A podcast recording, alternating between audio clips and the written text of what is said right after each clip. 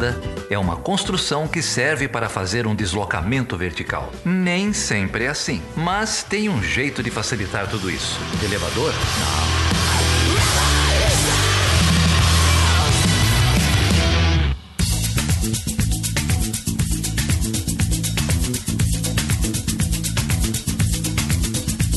Seja bem-vindo e seja bem-vinda a mais uma edição do Chutando a Escada. O meu nome é Felipe Mendonça. E eu sou Geraldo Zaran. E hoje, Geraldo, a gente tem a honra de receber quem aqui, cara? A gente tem a honra de receber o Heitor Loureiro, cara. O Heitor Loureiro, nossa, que, que programa, hein, cara? Arrepiou o pelinho do braço.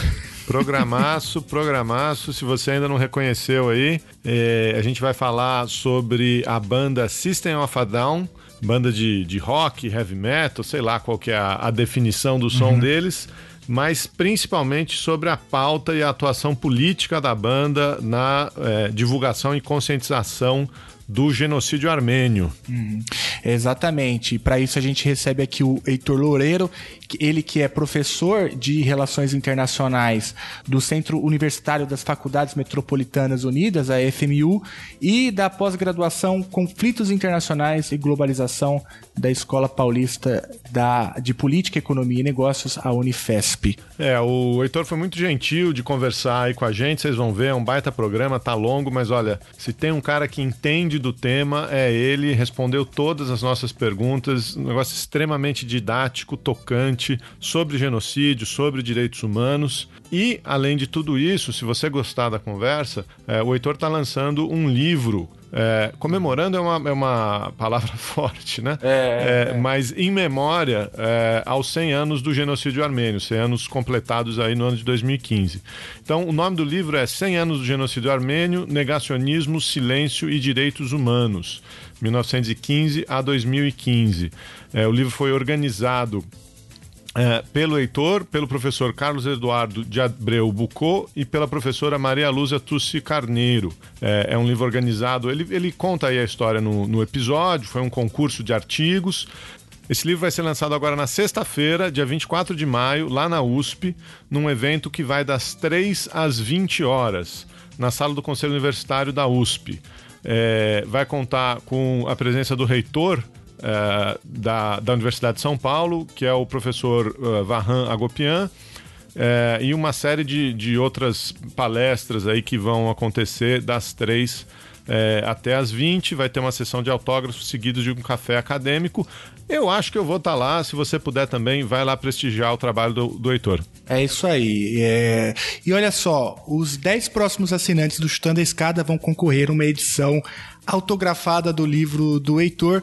Então, essa também é uma ótima oportunidade de apoiar o Chutando a Escada e também de receber, concorrer, né, um presente maravilhoso que aprofunda as questões que a gente vai trabalhar no podcast de hoje. É, se você quiser continuar ouvindo programas como esse e apoiar esse projeto, entre lá em. É, acesse lá em chutandoescada.com.br barra apoio, conheça as nossas formas de, de apoio ao projeto aí, a gente sempre agradece a ajuda. É isso aí. E olha só, se você é, tiver a impressão de que já ouviu a voz do Heitor antes, você não está enganado, ainda mais se você for um ouvinte assíduo de podcasts brasileiros. O Heitor, ele é o host de um spin-off do Onden, o nome disso é Mundo, um podcast bem conhecido, é, que é o, um, um, projeto lá do Felipe Teixeira, não é isso, Geraldo? Felipe Teixeira, grande amigo aí, divulgador do, do Chutando a Escada, já ajudou a gente várias vezes, estamos em vários círculos comuns aí, recomendando para todo mundo é, o Onden, um, um, projeto com entrevistas, com uma série de, de expatriados sobre é, regiões e situações é, mundo afora. E é, já passou mais gente do Onden por aqui, né? É, uhum. O Muhammad Puncha, que uhum. organiza, o nome disso é Islã, que é o uhum. Onden Slam, e é, o Heitor também agora, que é um dos organizadores do O Nome Disso é Política. É isso aí, é isso aí. Se você não conhece o Onda, então a gente vai deixar todos os links na descrição desse episódio. E Felipe, meu xará, pô, você é um grande apoiador desse projeto desde o início. Eu queria te mandar um abraço aí e conte com a gente aqui pro que der e vier. É isso aí. E Geraldo, nós estamos em todas as redes sociais, nós estamos lá no Facebook, no Twitter e no Instagram como Chutando a Escada. E se você quiser mandar pra gente dúvidas, sugestões, críticas, você pode fazer isso também pelo antigo e-mail no perguntas@chutandoaescada.com.br. É isso aí. Antes da gente ir pro papo, eu queria mandar um abraço pro Celso de Rocha, um aluno, ex-aluno meu aqui, Geraldo, que fez uma monografia chamada Vozes que Ecoam sobre o sistema fadal e o genocídio armênio. Eu tenho certeza que ele vai ouvir esse episódio. Celso, um abraço. Vamos então ouvir o Heitor Loureiro, que fala, na verdade, sobre rock, é claro, sobre o genocídio armênio também, né, Geraldo? Mas também fala sobre história, é, história global, sobre a importância de pensar e fazer história. Enfim, é um papo riquíssimo e eu recomendo que você fique até o fim. É isso aí. Então vamos lá, que esse papo tá bom, tá longo. É, aproveitem aí do mesmo jeito que a gente aproveitou essa conversa com o Heitor Loureiro.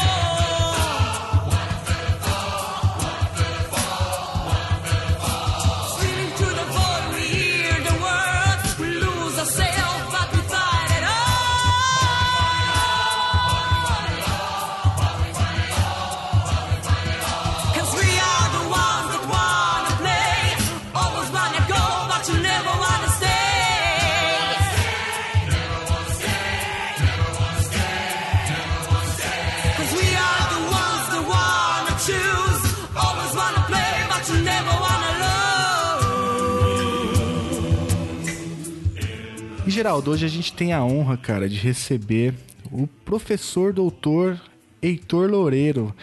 Heitor, é uma honra enorme ter você aqui.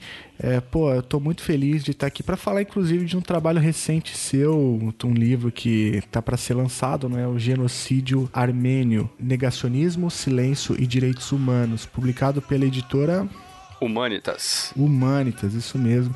A gente vai deixar o link para o livro e para o lançamento do livro, que vai acontecer também agora no dia 24 de maio, às 15 horas, das 15 às 20 horas, lá na USP. A gente vai deixar todas essas informações aí na descrição desse episódio. Mas, Heitor, que honra ter você aqui, cara. Muito obrigado por topar gravar com a gente. Bicho, prazer meu. Tô muito feliz de gravar com vocês. Tava até falando com os alunos hoje que eu ia gravar com vocês e tal, e eles ficaram, nossa, que legal.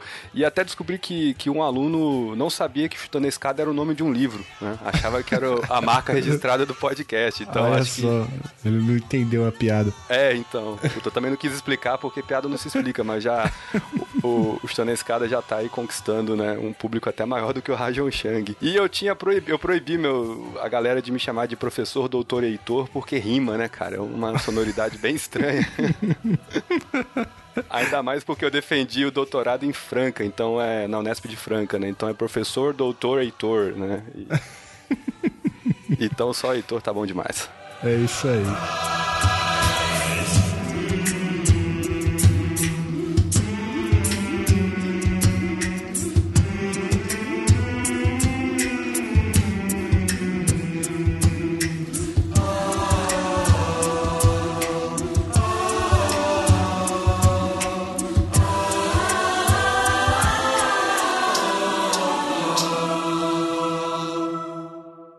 E aí, Heitor, tudo bem? Beleza, Geraldo. Satisfação, cara. Prazer receber você aqui, cara. Felipe me enganou, bicho. Ele falou que a gente ia falar de rock and roll, System of a Down. que história é essa de livro, bicho? Cara, é, a vantagem de falar de System é que a gente fala de política, história e com rock and roll, né? Então a gente vai juntar isso tudo e calhou da gente lançar agora esse livro, Genocídio Armênio, Negacionismo, Silêncio Direitos Humanos, que é a consolidação de vários eventos que nós tivemos em 2015 por conta do centenário do genocídio armênio, né? Então a gente fez uma série de conferências e simpósios na USP, na Unesp, no Mackenzie e eu coordenei um concurso de artigos, de ensaios sobre o genocídio armênio, e aí a gente juntou esse material todo, eu, professora Maria Luísa Tuti Carneiro da USP, o professor Carlos Bucô da Unesp, e agora a gente está lançando esse livro. Você sabe como é que é, né? Que às vezes a academia é assim, você faz um projeto num ano e demora 4, 5 anos para sair, né? Tá estourando agora aí esse, esse lançamento que a gente vai fazer lá no dia 24 na USP. É um baita de um trabalho, eu recomendo fortemente, se você puder estar tá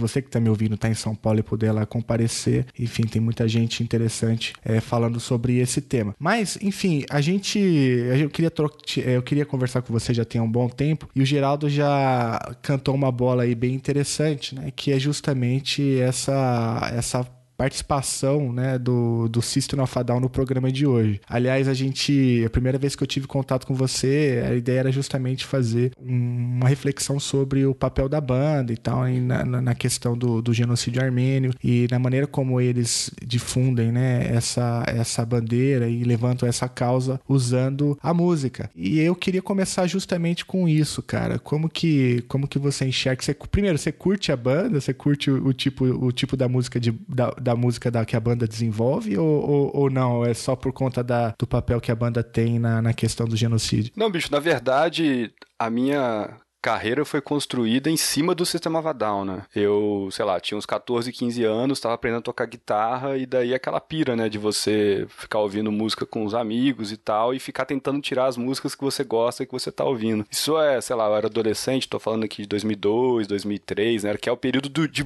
de boom do sistema Vadal, com perdão do trocadilho, né, com o nome da música, que chegou até, não sei se vocês lembram disso, né, que chegou a passar no Fantástico o clipe de Boom, né, que é um clipe dirigido pelo Michael Moore, que mostra manifestações contra a guerra do Iraque no mundo inteiro, inclusive aqui no Brasil e tal. Chegou a passar no Fantástico, né? Então foi um momento que a banda ficou muito famosa. E aí eu comecei a ouvir a, a System of a Down, comecei a tocar guitarra, tirar as músicas e tentar entender as letras, né? Me ligar nas letras. E aí eu descobri é, o genocídio armênio, que estava ali dito nas entrelinhas, né? E a gente vai falar um pouco disso. E aí eu comecei a pesquisar os livros que eu tinha em casa. Minha mãe é professora de história, né? Então sempre tive muito livro em casa e eu não achava nada sobre o genocídio armênio nos livros da minha mãe, nos livros que tinha em casa. E aí isso me fez ter um gosto pela pesquisa histórica, né? Então, uhum. por ler, por pesquisar e por ter uma curiosidade que não era saciada pelo aquele material, isso me fez fazer faculdade de História. Né? E eu entrei na Federal de Juiz de Fora, né, onde eu me formei, no dia 24 de abril de 2006. 24 de abril é o dia que marca o início do genocídio armênio, né? E eu entrei lá achando que a gente ia ter uma grande palestra, né? Um grande evento sobre o genocídio armênio. que teve foi trote, né? Foi cabelo sendo cortado, roupa rasgada, aquela coisa toda. Mas isso me, me despertou alguma coisa, né? Um interesse pela pesquisa e, e o System sempre me acompanhou, né? Depois eu vim para São Paulo fazer o mestrado na PUC sobre a comunidade armênia de São Paulo, o doutorado é sobre a política externa brasileira e a causa armênia durante a Primeira Guerra Mundial. Então eu, eu, eu digo sem, sem dúvida assim que o System me levou para a minha carreira acadêmica. E eu não sou o único caso, né? Tanto do, de uma pessoa que se interessou no, em termos mais profissionais pela história dos armênios, pela história do genocídio armênio, mas também que teve conhecimento dessa história, dessa causa armênia, que a gente pode discutir mais para frente também, por conta do sistema Vadal, que era o principal vetor dessas causas, desses temas, antes da aparição do fenômeno Kim Kardashian. Explica essa história, pelo amor de Deus. Não, a, a Kim Kardashian, né, é, para quem não sabe, sempre que o nome termina com Yan, é um nome armênio, né? Porque Yan uhum. significa filho de, então é uma origem, né? Como se fosse o ex, né? Do português, Fernandes, Rodrigues, ou o O do escocês, o Mac, aquela coisa toda. A Kim Kardashian é, é de família armênia, né? A Kim Kardashian é de Glendale, na Califórnia, de onde também são os membros do System of a Down. E a Kim Kardashian ficou muito famosa por conta do, do reality show dela, antes mesmo por conta daquelas sex tapes que vazaram e tal. E ela é uma pessoa muito ativa na causa armênia, divulgando a Armênia, visita bastante o país, fala sempre nas entrevistas, compra briga com negacionista do genocídio, compra briga com o governo da Turquia, e ela tem uma capacidade de divulgação desse tema muito grande, muito maior do que o System, por conta da abrangência que tem o programa dela, a família dela e tal. Mas, assim, uma coisa que eu defendo bastante aqui em Kardashian, que quando eu comecei a dar aula sobre o tema, que eu tô falando de 2010, quando eu cheguei em São Paulo, a gente tinha um problema. Eu falava de Armênia, as pessoas, inclusive em sala de aula, salas universitárias, as pessoas achavam que eu estava falando ou da estação do metrô, da linha azul de São Paulo, né, que temos uma estação chamada Armênia, ou que eu estava falando da Romênia, da Albânia, de qualquer outro país, né? Tem sempre aquela coisa, ah, eu conheci, eu vi um documentário sobre aquele país que você estuda, qual? A Albânia? Não, não é Albânia, é Armênia. e agora com a Kim Kardashian, eu falo de Armênia, imediatamente as pessoas sabem. Então ela realmente divulgou, né, essa causa e esse e essa pauta e essa história para muita gente, né? É um impacto muito maior que nós temos, né, nós acadêmicos. Cara, tem uma coisa que eu não sabia. Kim Kardashian, ela, ela, ela levanta essa causa também. Eu sou um completo alienado de Kim Kardashian. não sabia disso. É, mas eu, eu, tô, eu tô brincando, mas a gente. É, na, na, literatura de relações internacionais tem um, um, uma literatura grande, uma parte grande, que trabalha com atores, né? A capacidade que alguns atores têm é, de levantar bandeiras, de, de construir agendas, né? Ou até de vetar alguns temas é, naquela dita comunidade internacional, né? E o, o papel do System of a Down e também da Kim Kardashian é interessante nesse sentido, né? Qual que é a capacidade que alguns atores é, não tradicionais, né, têm para poder, enfim, pautar alguns temas e levantar alguns, alguns debates. A sua trajetória, essa que você acabou de narrar, é um exemplo de que, sim, né, um grupo musical tem alguma capacidade de influência, é, ainda assim limitada, ainda, claro, é, muito a quem, por exemplo, se comparado com alguns atores tradicionais, mas ainda assim tem algum papel de agência, né? Em, alguns temas na comunidade internacional. Faz sentido isso? Faz, super. Então a gente pode pensar até mesmo no Bonovox, com o U2, uhum. é, o Rage Against the Machine, ou até mesmo o, como que a gente vai chamar? Um spin-off do Rage Against, que foi o Audio Slave, tocando em Cuba, né? Enfim, tem vários artistas que levam pautas políticas e realmente conseguem, por muitas vezes, fazer pressão política nesses atores do sistema internacional, né? E uh, uma coisa que a gente tem que pensar também, que tanto aqui em Kardashian quanto os quatro músicos do Sistema Vadal, eles se entendem como parte de uma diáspora armênia. Né? E a gente pode trabalhar o que é o conceito de diáspora também, né? E como que a categoria de diáspora é importante para entender as forças transnacionais nas relações internacionais. Eles têm uma ideia de retorno à pátria mãe, né? Mas esse retorno, os teóricos da diáspora vão dizer, não precisa ser um retorno físico.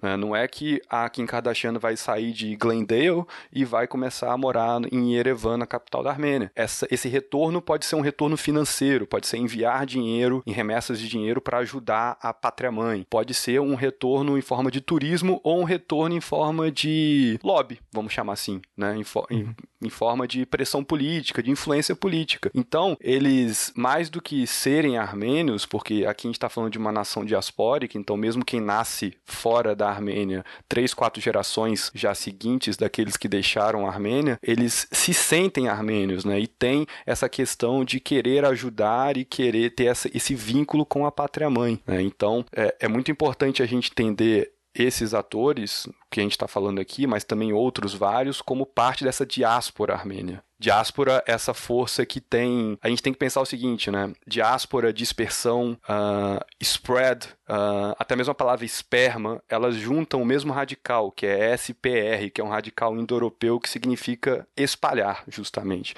Né? Algo que tem um centro único e daí se espalha por vários cantos, né? Esse entendimento do, do estudo da diáspora, de entender a força política dessa dispersão, né, é muito importante, porque uma diáspora é diferente de uma dispersão. Né? Essa diáspora, ela tem um papel muito importante político e um sentimento nacional ou cultural que une a um centro. É, e nesse sentido, o Sistema Vadal, desde o começo da trajetória da banda, se entende como armênio, se uh, vende como armênio, se propagandeia como armênios, né? E então trabalham para a pátria mãe, que é a República da Armênia, mas também a Armênia na diáspora.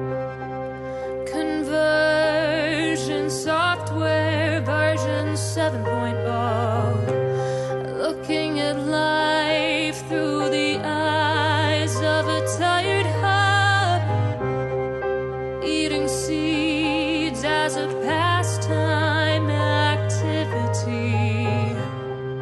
The toxicity of our city, of our city. Yo, what are you on the world?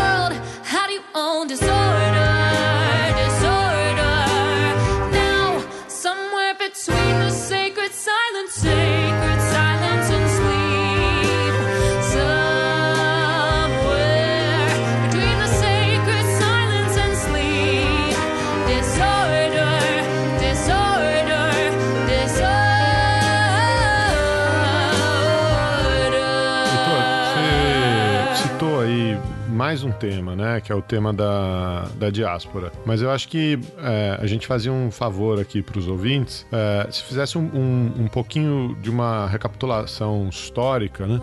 E se você pudesse é, explicar para a gente um pouquinho tanto da formação da República da Armênia hoje, né, do, do, Estado Nacional da Armênia hoje, que é um Estado, vamos dizer assim, recente, né, não estava constituído dessa maneira é, no século XIX ou anteriormente, e aí também junto explicasse o que, que foi o genocídio armênio, né, é, acho que a gente podia começar a clarear um pouco a história para os ouvintes, né. Claro, a gente tem que pensar que a população armênia cerca de 2, 2 milhões e meio de pessoas, elas, essas pessoas moravam divididas em três impérios. Aqui eu tô falando do século XIX, tá? Império Otomano, Império Russo e Império Persa. A grande maioria desses armênios moravam no Império Otomano, que a gente relaciona até de maneira errada como o Império Turco-Otomano. Né? Mas a gente falar que o Império é Turco-Otomano, a gente esquece que o Império Otomano, ainda que tenha a maioria populacional turca, muçulmana, e seja comandados por essa, por essa etnia, né, pelos turcos, é um império multiétnico. É, o Império Otomano no século XIX tem turcos, armênios, curdos, gregos, circassianos,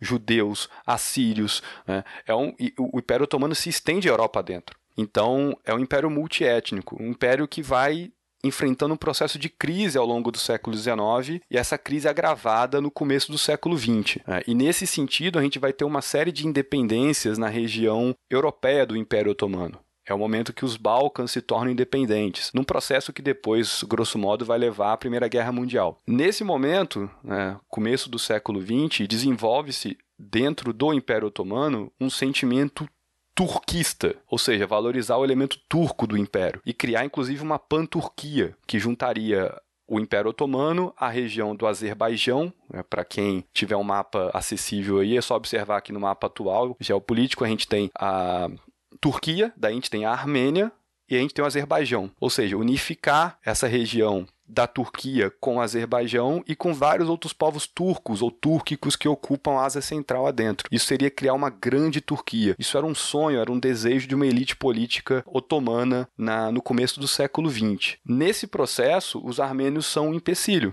porque são uma minoria que não são da mesma etnia, são cristãos, os armênios se vangloriam de ser o primeiro povo cristão do mundo, e eles ocupam uma parte do Império Otomano que é a parte oriental desse império. Ou seja, são seis províncias que fazem fronteira, faziam fronteira com o Império Russo e que hoje são basicamente o oriente da Turquia, né, que fazem fronteira com Geórgia, com a própria Armênia e com Azerbaijão e Irã. E aí, a gente tem uma questão que é a seguinte: se a gente está pensando no Império Otomano, que era esse império vasto que ocupava três continentes em um determinado período da história e que estava se fragmentando e se tornando e países estavam se tornando independentes na parte ocidental, né, então no que antes era o Império Otomano europeu, nós temos do outro lado do império, que é na porção oriental, uma maioria populacional armênia. Então havia um temor muito forte das elites políticas otomanas desse período, que são os jovens turcos, chamados jovens turcos, o Comitê União e Progresso, né, que tem uma série de paralelos com o tenentismo brasileiro e com a influência positivista, a gente também pode falar sobre isso. Havia um temor dessa elite política de que os armênios se tornassem independentes na porção oriental do império. Então percebam que na porção ocidental a gente já tem uma série de países independentes que não fazem mais parte do Império Otomano, e na porção oriental a gente também poderia ter uma Armênia independente independente e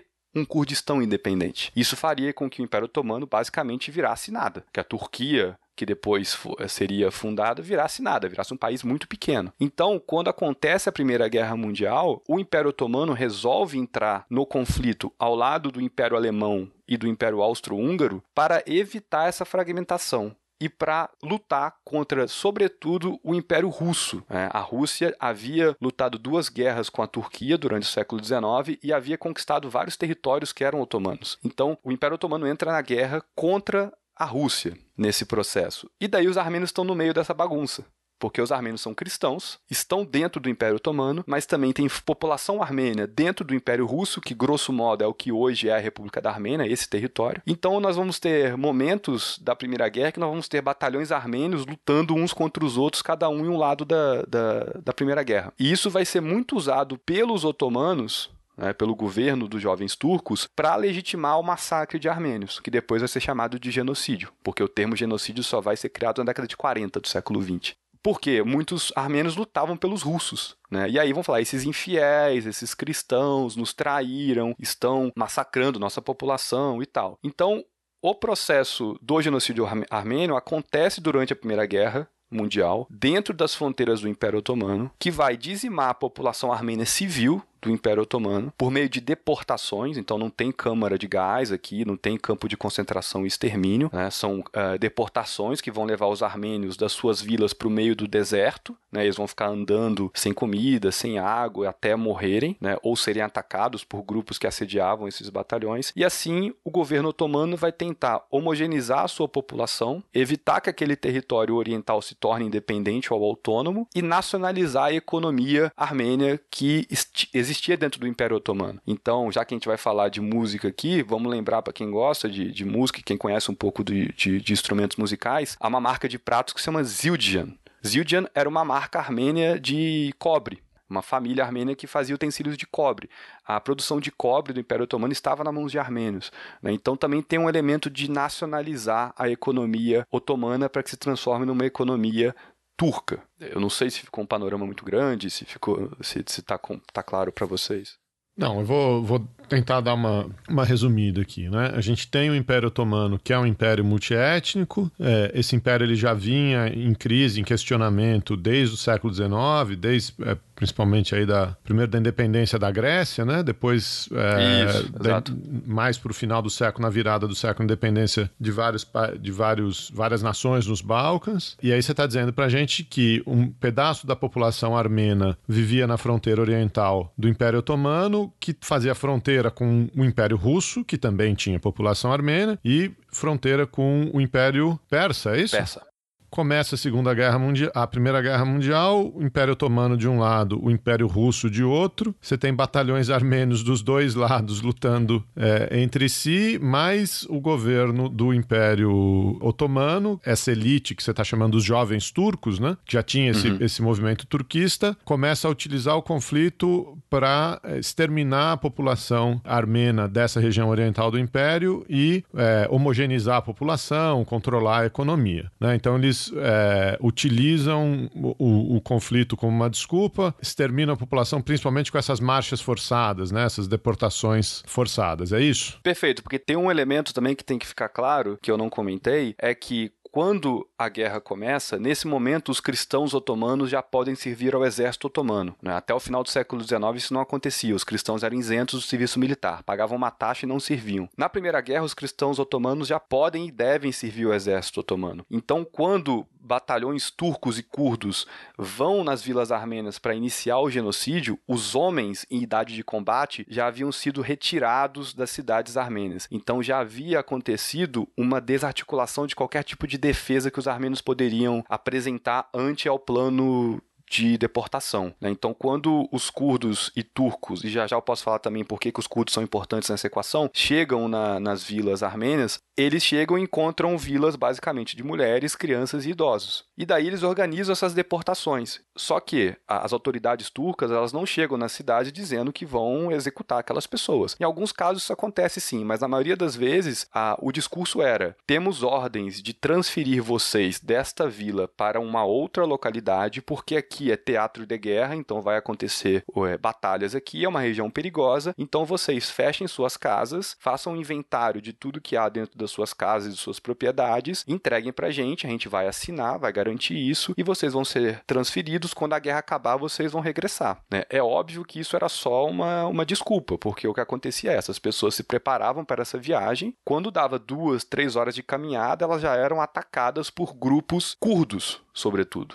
Por que curdos? Porque nesse momento os curdos eles têm ainda uma dinâmica um pouco seminômade. Eles ocupam algumas regiões do Império Otomano de uh, em periferias de cidades e vilas, né? E daí eles cobram impostos dessas cidades e vilas para que eles não ataquem essa população. Nesse período, o governo otomano dos jovens turcos, ele diz para as lideranças curdas que se os curdos atacarem os armênios, eles podem ficar com os bens dos armênios, inclusive com as casas e com as cidades. E isso acontece em larga escala. Então, muitos dos curdos foram usados pelo governo otomano para poder exterminar a população armênia, mesmo porque o exército otomano de fato estava lutando na Primeira Guerra Mundial. E isso é uma autocrítica que muitos grupos curdos fazem hoje, né? O PKK, o HDP, partidos importantes na Turquia atual fazem essa crítica e pe pedem desculpa para os armênios e dizem que eles foram. Eh, eles falam uma coisa que é muito curiosa. Eles falam: vocês foram o café da manhã dos turcos, nós somos o almoço, dizendo que eles foram instrumentalizados para aquele fim. Então, as deportações acontecem é assim que os armênios morrem, né? A grande maioria morre andando pelo deserto que hoje é o norte da Síria, ou sendo arremessados, jogados no rio Tigre, no rio Eufrates, sendo atacados por esses batalhões paramilitares, né? Uma organização especial é criada pelo exército otomano para exterminar os armênios, então uma, uma força paramilitar com essa intenção, né? E bom, é assim que o genocídio se, se, se desenrola, sempre coberto pela guerra.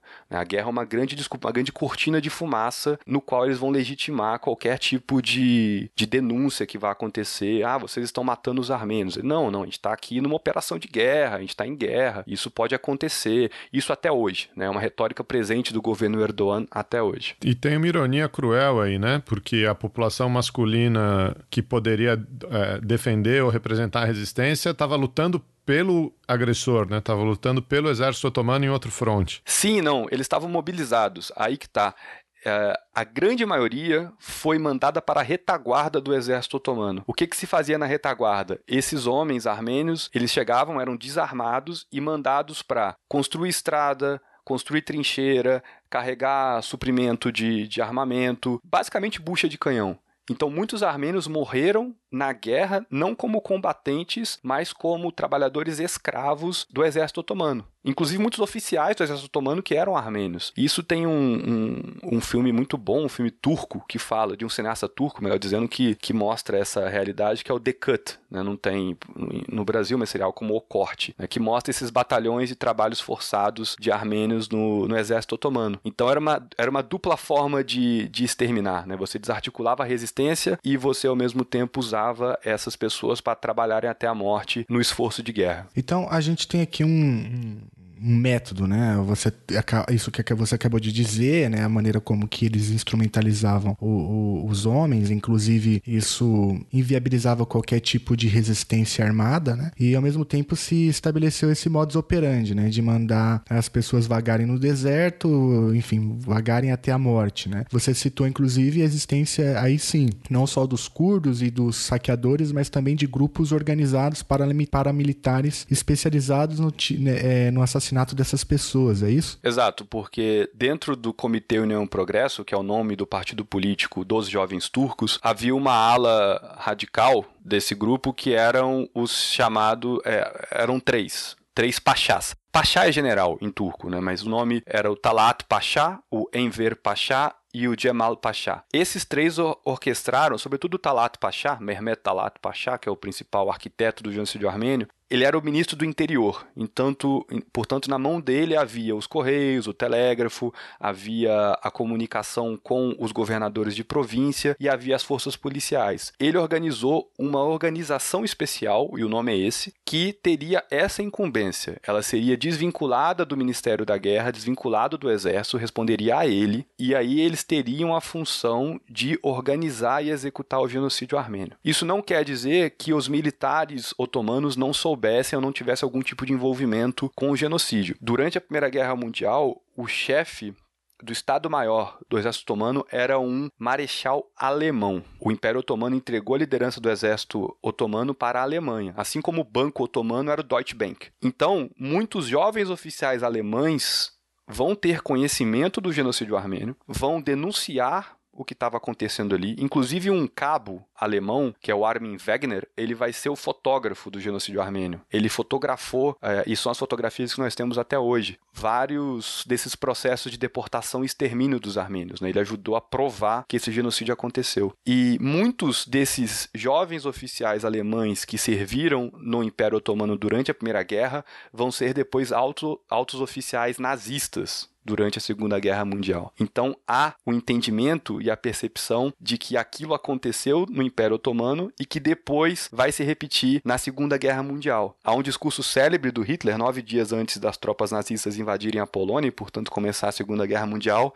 que é dizendo, afinal de contas, quem hoje se lembra dos armênios? Ele vai falar, olha, vocês podem entrar na Polônia sem piedade, sem medo e fazer o que vocês quiserem, fazer o nosso serviço, porque afinal de contas, quem hoje fala dos armênios? Então havia é, uma leitura no é, imaginário alemão do, da, da, Segunda Guerra sobre o que havia acontecido na Armênia e quão brutal aquilo havia sido, né? que havia sido um, um, um massacre muito distinto de qualquer tipo de crime comum. Né? Era um crime sem nome, como chamava o Churchill. Então há também essa ligação né, do, dos dois genocídios que é interessante a gente pensar também. É, e, e as fotos são, enfim, muito pesadas, né? É, se você ouvinte tem, enfim, estômago forte, busque essas fotos, porque de fato elas são, elas são provas incontestáveis, né, de que de fato o que acontecia ali era um genocídio.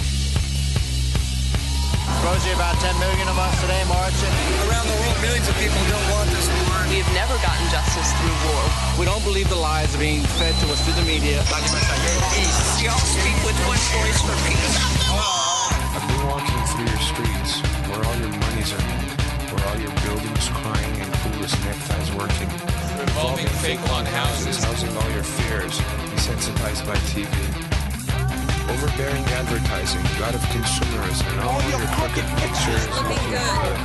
Mirrorism, filtering information for the public eye, designed for profiteering. Your neighbor, what a guy. Boom! Boom! Oh! Boom!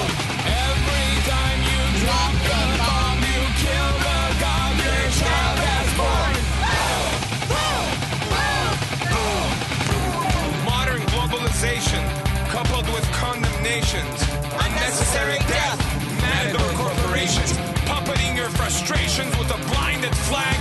Manufacturing consent is the name of the game. The bottom line is money. Nobody gives a f. 4,000 hungry children leave us per hour from starvation, while billions are spent on bombs,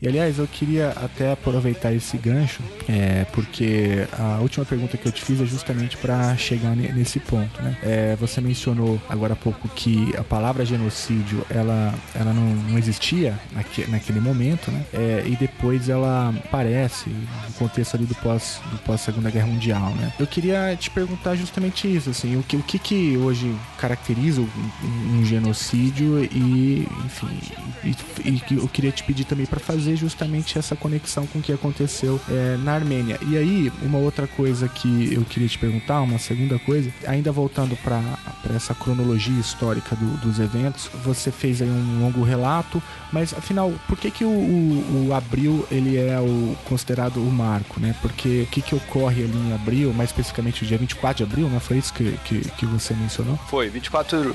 Isso, que você até fala, você cita a data quando você falou da sua entrada na universidade. Né? Por que que essa data ela é considerada o, o início, né, do, do, genocídio? Então essas duas coisas. Primeiro um debate mais conceitual do, do genocídio e depois a, a, o marco aí do dia 24. Dia 24 de abril de 1915 era um domingo de Páscoa. E foi nesse dia que houve a primeira ordem pelo governo otomano de deportar cerca de 300 intelectuais armênios que viviam em Constantinopla, hoje Istambul. Esses intelectuais eram escritores, dançarinas, é, músicos, artistas plásticos e políticos.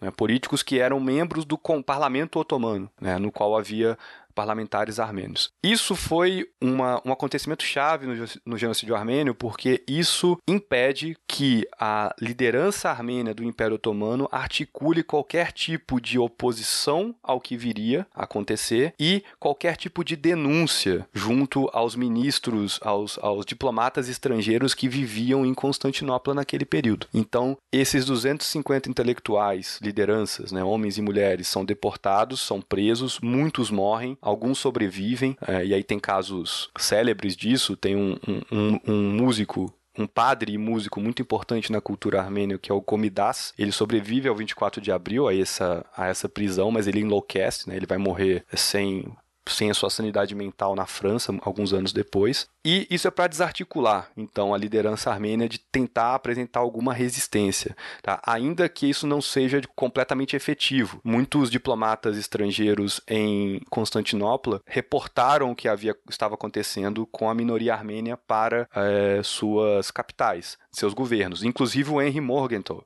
que era o embaixador americano no Império Otomano. Ele foi responsável por salvar a vida de muitos armênios. Ele conseguiu esconder armênios, dar passaporte americano para armênios, impedir com que as autoridades otomanas prendessem algumas famílias, algumas pessoas importantes em Istambul naquele momento. Tem até um livro lançado pela Paz e Terra alguns anos atrás aqui no Brasil, que é a história do embaixador Morgenthau, né? Vai falando um pouco da, da, dessa, dessa passagem da vida dele. Então, o 24 de abril é isso. Ela é uma data inicial, uma data marco, porque é a data da prisão dessa liderança armênia em Istambul. Sobre o genocídio, é, aí já um, um papo mais conceitual, a gente tem que voltar aqui a 1921, quando um jovem armênio chamado Soromon Telerian, ele em Berlim, ele executa a tiros nas ruas de Berlim um turco chamado Mehmet Talat como eu falei agora há pouco, ele foi o ministro do interior e o principal arquiteto do genocídio armênio. Quando o Soromon Telerian mata o Talat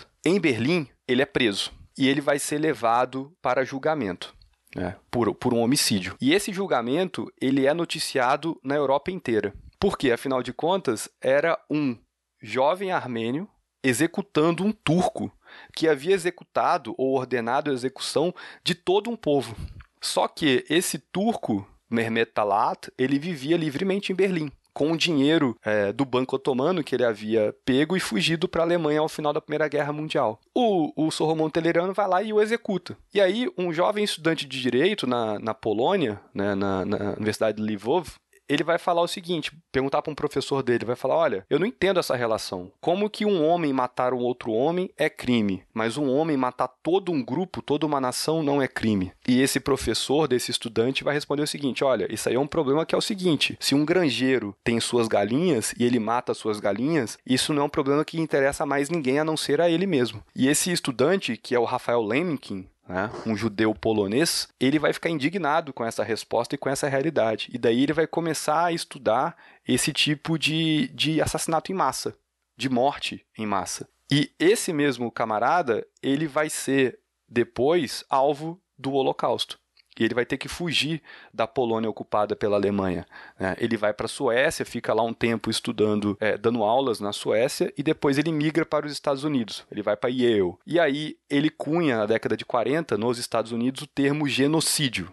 O que, é genocídio? Você, ele pegou, ele também era um filólogo, né? ele pegou a palavra grega genos, né, que é tribo, raça, povo, e o sufixo latino é, cid, né, que é morte. E ele junta essas duas tradições né, greco-romana, portanto, na palavra genocídio. E ele cria uma palavra, né, um termo novo, que é para caracterizar o extermínio de uma nação. E aí ele começa, né, em Nova York, a fazer um lobby pós Segunda Guerra Mundial, fazer uma pressão grande para que o termo genocídio seja, seja usado nos julgamentos de Nuremberg e nos julgamentos do Tribunal de Tóquio para caracterizar os massacres que aconteceram nessas duas, nessas duas frentes da Segunda Guerra Mundial. Ele não consegue, né? A palavra genocídio ela não é citada em Nuremberg, mas ele consegue depois, a partir de um ativismo político, de convencer as pessoas disso, né? Ele era muito chato as pessoas reclamavam da, da, da, chatice dele nessa, nessa tentativa. Ele consegue fazer com que a ONU é, crie uma convenção para a prevenção e punição do crime de genocídio.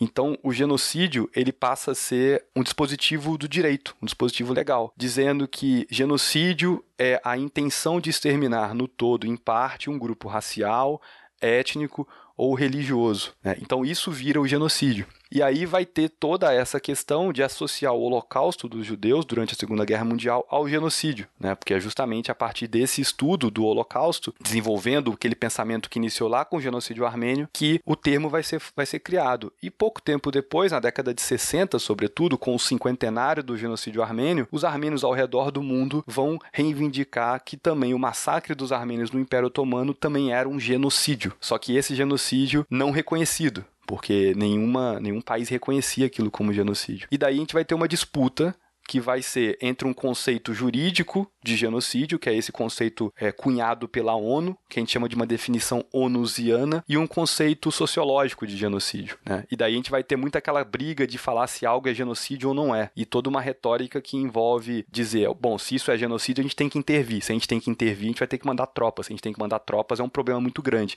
Então não é genocídio. A gente vai ver isso em Ruanda, a gente vai ver isso na Bósnia, a gente vai ver isso do, nos curdos do norte do Iraque e uma série de outros processos de genocídio no século 20 e 21.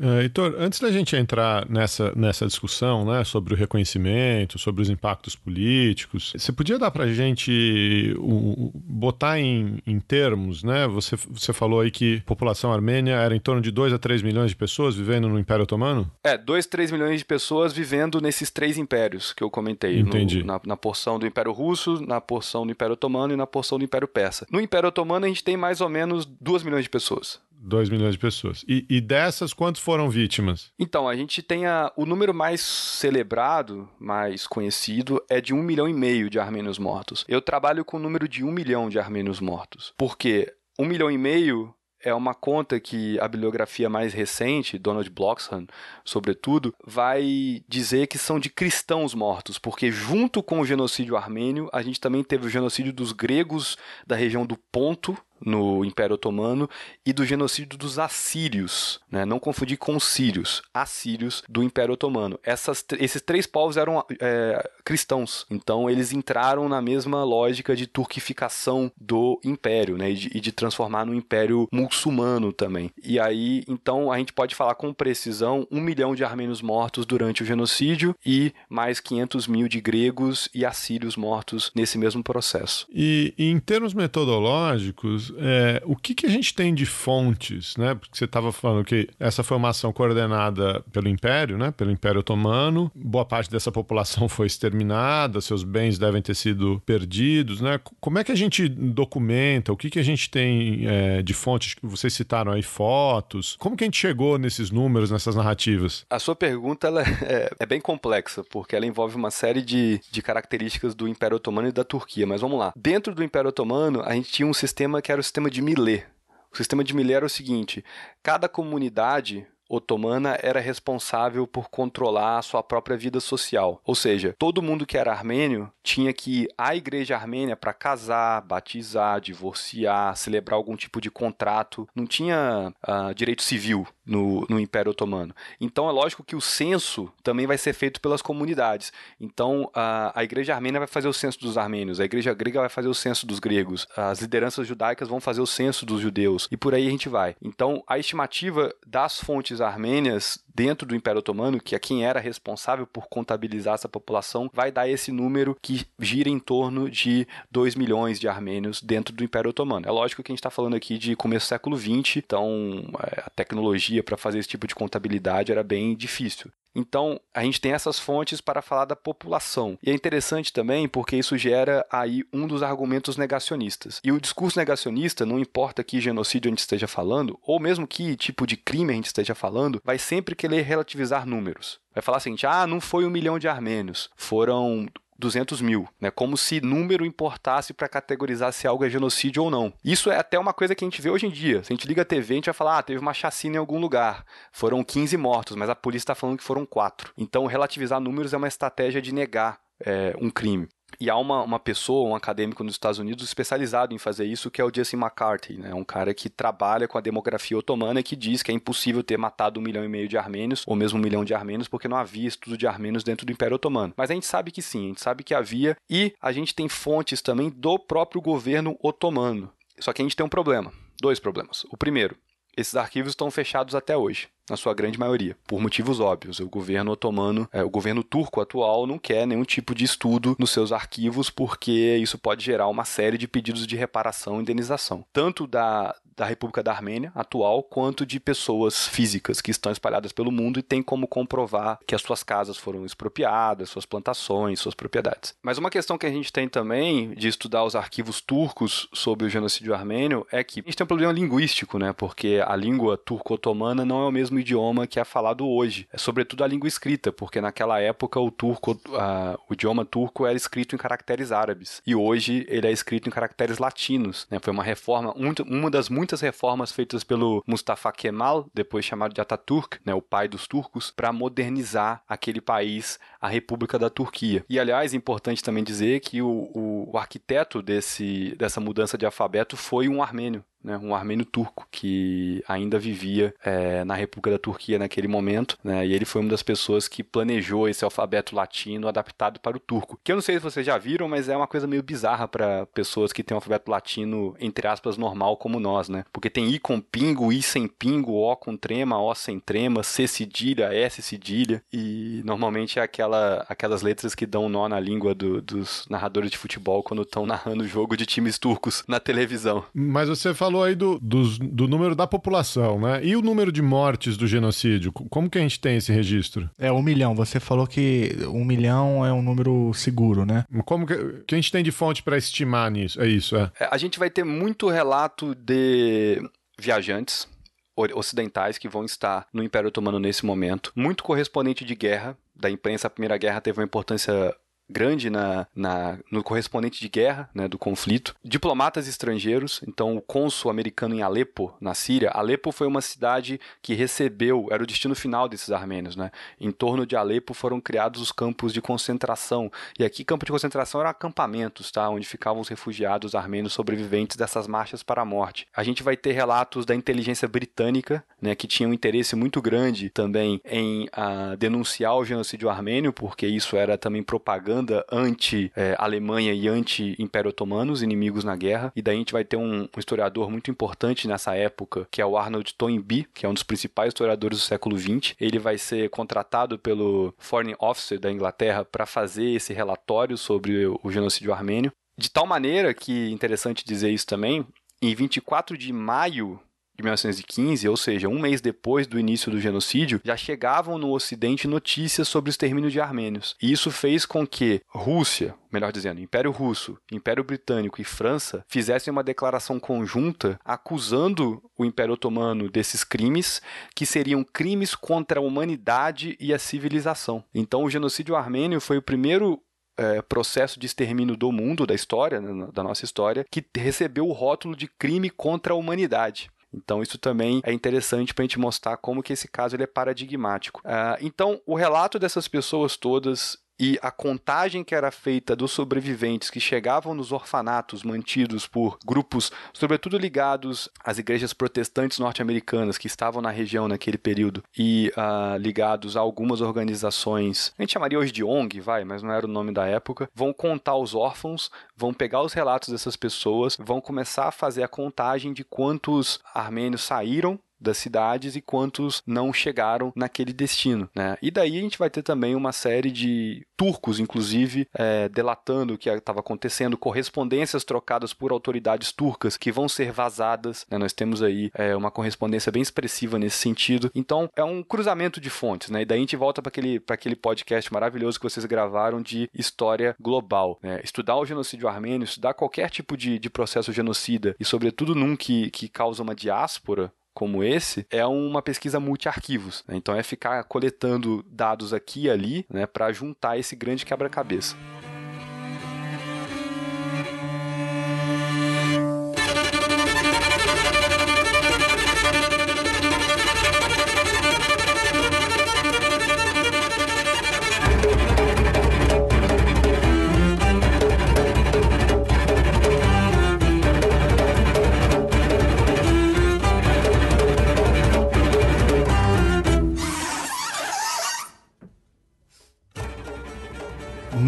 Interessante essa, essa abordagem, né, do multi-arquivos e do como que o trabalho do historiador como ele é importante, né, no cruzamento dessas informações para chegar nessa nessa estimativa, que é uma estimativa aproximada, né? Eu acho que quando quando você, por exemplo, exemplificou a metodologia utilizada para chegar no número, fica claro que é uma estimativa aproximada, mas que ainda assim muito próxima do que de fato ocorreu. E quando você, por exemplo, citou os negacionistas, né? Citou aquele professor é, americano e, e- e até um dos, dos conceitos que aparece com destaque no, no título do livro que vocês estão lan- lançando, logo no subtítulo tem lá, né? Genocídio armênio e no subtítulo Negacionismo, Silêncio e Direitos Humanos. O negacionismo é uma é uma é uma, um conceito importante para o livro, né? E você já chegou aqui a mencionar um pouco o papel que um pouco da, da, da maneira como eles tentam desarticular, né?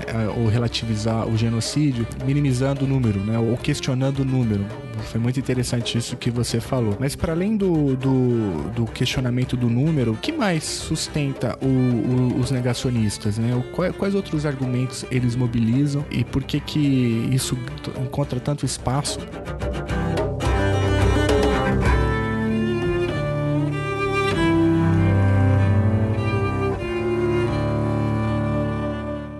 O Gregory Stanton, que é um dos teóricos do genocídio, né, um dos decanos da- dos estudos de genocídio, ele vai dizer que o genocídio ele tem três fases. Depois ele vai falar que tem oito e depois vai falar que tem onze, mas o clássico são três fases: a preparação, a execução e a negação. A gente tem que entender a negação do genocídio como parte do genocídio, não como algo depois. né? Quando o genocídio está sendo praticado, ele já está pensando em como ele vai ser negado. E isso é muito claro no genocídio armênio, também claro no Holocausto, se a gente pensar no Eichmann, né, ele vai sair muito da, da, da culpa dele na questão de dizer, eu estou obedecendo ordens, é o esforço de guerra, isso tinha que ser feito, né? No caso do armênio também parte no, no mesmo sentido. Quando o genocídio ocorria e o, o Morgenthau interpelava, o Morgenthau, embaixador norte-americano em Istambul, né, que eu falei mais cedo, interpelava o Talat Pasha, que é o ministro do interior, né, o Talat Pasha dizia que não, que não estava acontecendo nada, que estava tudo bem, né, que ali era só movimento de guerra. Isso é importante, porque dizer que os armênios morreram num esforço de guerra é tirar o peso que o genocídio tem. O genocídio que é definido pelo William Chabas, que é um outro jurista que estuda a questão como crime dos crimes. né? Então, falar que o Império estava em guerra e que os armênios eram combatentes é tirar o peso de massacrar uma população civil. Né? Então, isso é interessante, isso é importante a gente ter em mente. Outra coisa também, como eu disse, a resistência armênia foi desarticulada, mas algumas poucas cidades conseguiram resistir às investidas turcas,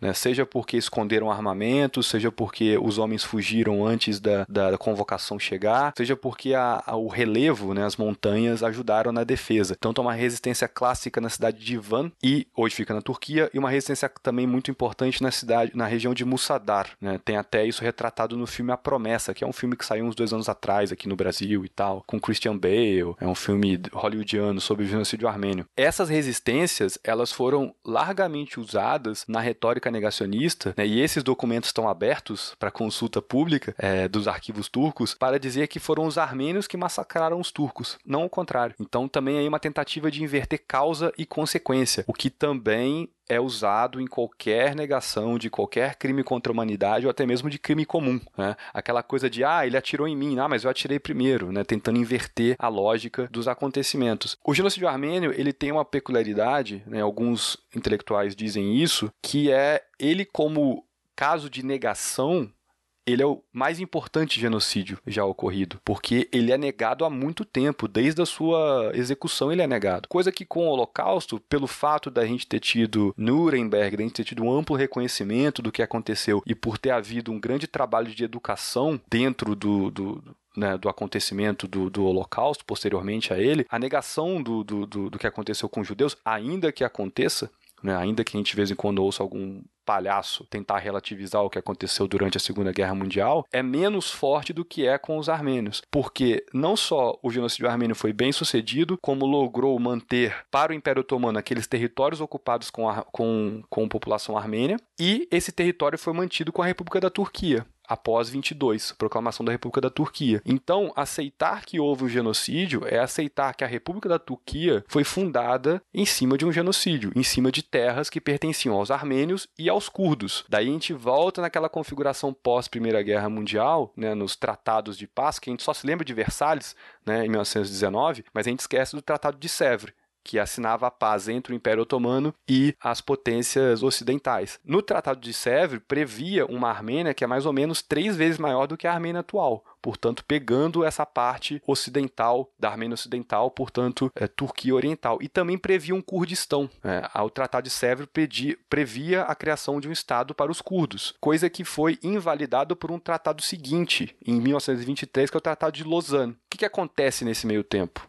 É, acontece que o Ocidente percebe que a Turquia ela tem que ser mantida íntegra e forte e apoiada pelo Ocidente, porque é um parceiro importantíssimo na contenção da Revolução Russa no Cáucaso e no Oriente Médio, no que hoje a gente chama de Oriente Médio. Né? Então, a Turquia permanece com os territórios que eram que deveriam ser armênios e turcos, né? e tolera, o Ocidente tolera uma retórica negacionista por parte do governo da Turquia desde a fundação da República da Turquia até hoje por conta da aliada estratégica que a Turquia é naquela região do planeta. Vamos lembrar que a Turquia é parte da OTAN. E até a última vez que eu olhei no mapa, as coisas estão mudando, né? O mundo era redondo, era, agora não é mais.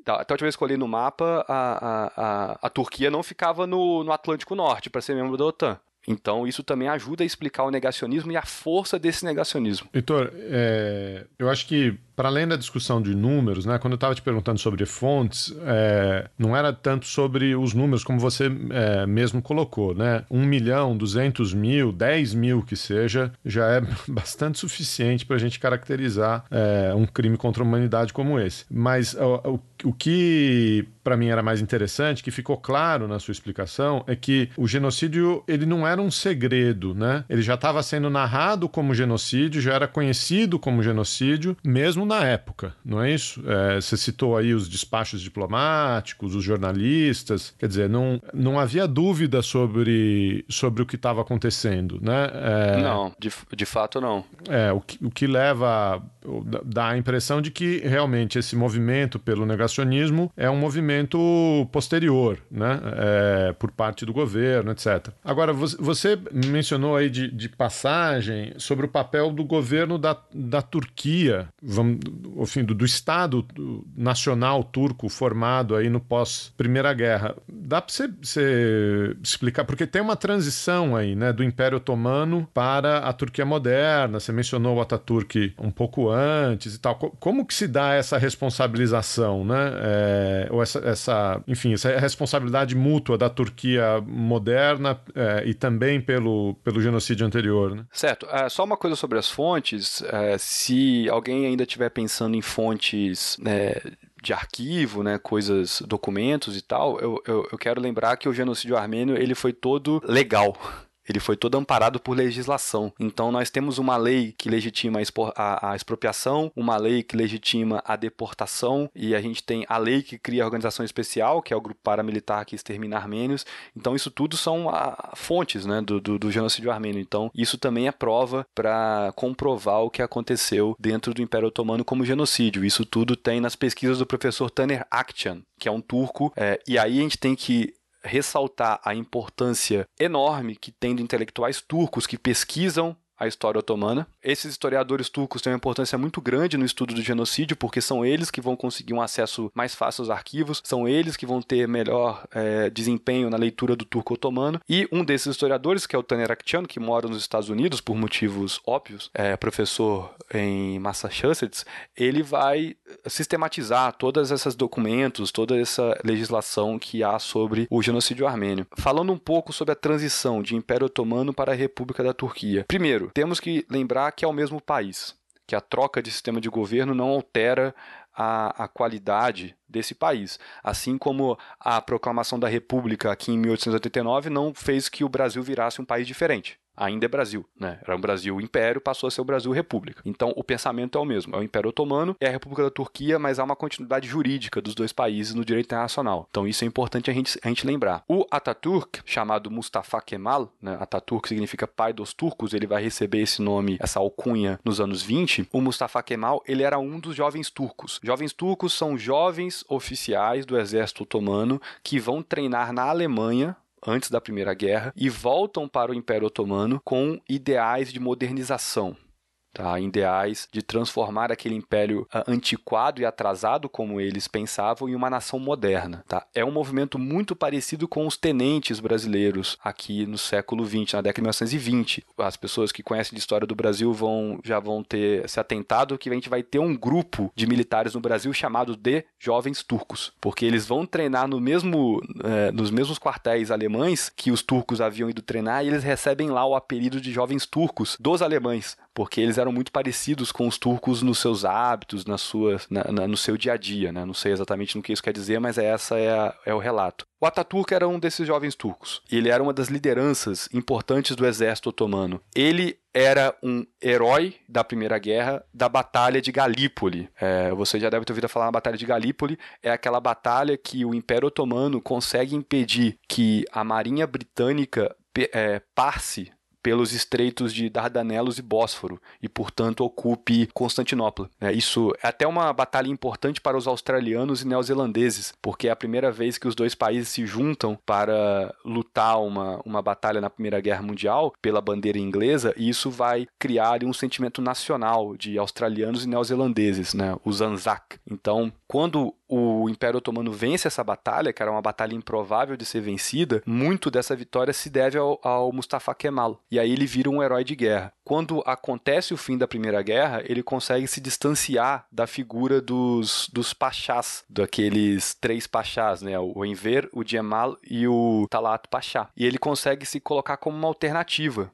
a eles. Ele tem tropas mobilizadas, ele tem a, o prestígio dessas tropas e ele não aceita a derrota otomana, ele não aceita a ocupação de Constantinopla pelas tropas aliadas e ele não aceita o Tratado de Sèvres que eu comentei agora, agora há pouco. Então ele vai partir para um processo de guerra civil dentro da, do Império Otomano com as suas tropas e ele vai pouco a pouco ganhando espaço, ganhando espaço, ganhando espaço, tanto na política turca quanto no território que estava sendo já ocupado pela República da Armênia nesse período. Afinal de contas, o Tratado de Sèvres né, já permitia que esses territórios poderiam ser ocupados pelos armênios. E então ele vira um símbolo dentro da Turquia da resistência turca, né? aquele esfacelamento, aquela perda territorial pela qual os turcos haviam entrado na guerra para lutar contra. Então ele se torna uma alternativa, ele se torna um líder que não vai aceitar a derrota. E aí ele consegue, em 1922, vencer a oposição dentro da,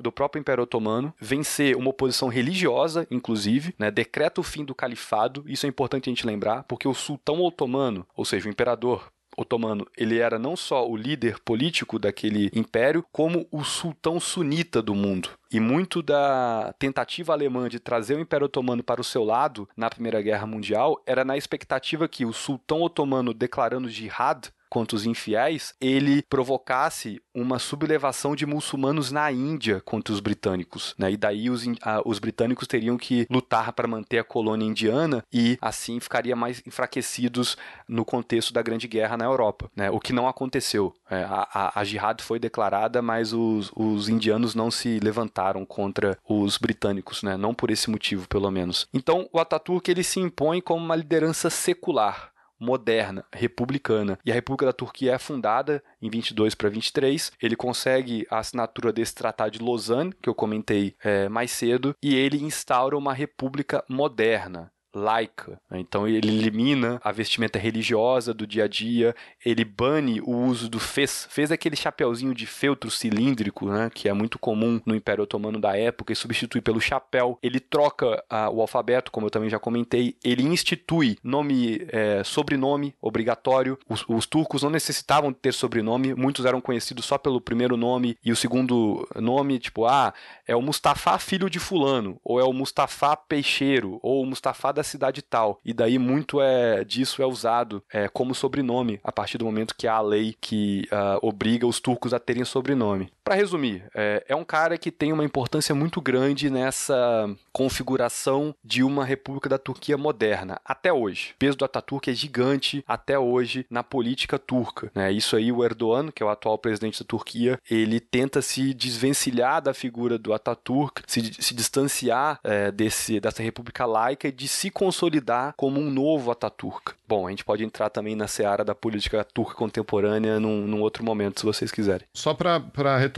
então, ele era um novo turco, né? Jovem turco, sim. Jovem turco. Ele era um jovem turco, você mencionou aí, treinaram na Alemanha, tinham esse, esse ideal de modernização. Agora, ele ou, ou alguém desse grupo que, que tem atuação direta no genocídio, né, permanece na Turquia moderna? Não, os três principais arquitetos do genocídio eram os pachás. Isso, quando eles são, quando eles são, quando a, eles perdem a Primeira Guerra, o Império Otomano perde a Primeira Guerra, o país ele é ocupado por tropas francesas e inglesas. Daí é feito um tribunal, né? Também tem um livro muito bom sobre isso chamado Julgamentos de Istambul. Só temos em inglês, infelizmente. Também é de autoria do Taner Akçan, que eu comentei mais cedo. Quando a, o Império Otomano é ocupado, há esses julgamentos em Istambul que vão julgar os arquitetos do genocídio pelos crimes contra a humanidade. E os três pachás são condenados à morte. Só que eles são condenados à morte em absentia, porque eles já haviam fugido do Império Otomano e já estão em diferentes partes do mundo. E daí vai haver uma resolução dos armênios, de um grupo específico de armênios, de um partido político armênio, é, que tem um braço armado importante, de ir atrás desses pachás e executá-los. Não como assassinato, como homicídio comum, mas na cabeça deles, eles estavam executando a pena de morte que o tribunal em Istambul havia condenado e eles haviam fugido e não haviam cumprido essa pena de morte. Né? Então, é nesse contexto que o Soromon Telerian mata o Talat Pasha em Berlim, é preso em Berlim e é absolvido no Tribunal da República de Weimar. Ele é absolvido porque fica provado naquele tribunal com testemunhas, testemunhas alemãs, inclusive, que estavam no Império Otomano durante o genocídio, dizendo: olha, os armênios foram exterminados no, no Império Otomano. Inclusive a família desse camarada aí foi exterminada. Né? Então, o que ele fez foi, foi até mais do que um ato de vingança. Né? Alguns vão falar que foi um ato de justiça. E aí tem a glorificação da figura do Soromon Tererian. Né? Então, é, os principais arquitetos do genocídio, eles são executados por armênios já fora da Turquia. Mas as forças armadas turcas, né, inclusive o próprio Ataturk, que não teve envolvimento direto durante o genocídio, mas sabia do genocídio, né, era uma liderança importante, tinha consciência do que acontecia, né, e depois vai começar uma guerra contra os armênios entre 1918 e 1920 para reconquistar territórios que os armênios haviam ocupado, é, ele essa elite política e militar otomana que vai ser mantida na República Turquia tem total consciência, convicção e apoia o que havia acontecido contra os armênios. Inclusive, eles vão ser responsáveis por manter os armênios que vivem na Turquia, né, que continuam vivendo na Turquia, que não foram mortos, que conseguiram é, se esconder, conseguiram fugir e depois voltar, ou mesmo que foram poupados porque viviam em grandes cidades e daí ficava muito na cara exterminar esses armênios, eles vão reprimir esses armênios trocar nome, proibir a língua armênia de ser ensinada nas escolas, proibir imprensa armênia, proibir é, instituições armênias de existirem. Né? Então há uma continuidade, sim, uma continuidade inclusive genocida. E daí a gente volta naquela, naquele papo anterior, porque há dois elementos aí. A República da Turquia vai negar o genocídio desde sempre. Tem uma fala do Ataturk que é dizendo ah, a, a Armênia tem que ser riscada do mapa. E a República da Turquia vai celebrar esse Tratado de Lausanne em 23 com os países ocidentais, que vai retirar o território armênio, que nessa época a Armênia já era República Soviética. Né? Então, é, o genocídio ele continua durante o período do Ataturk.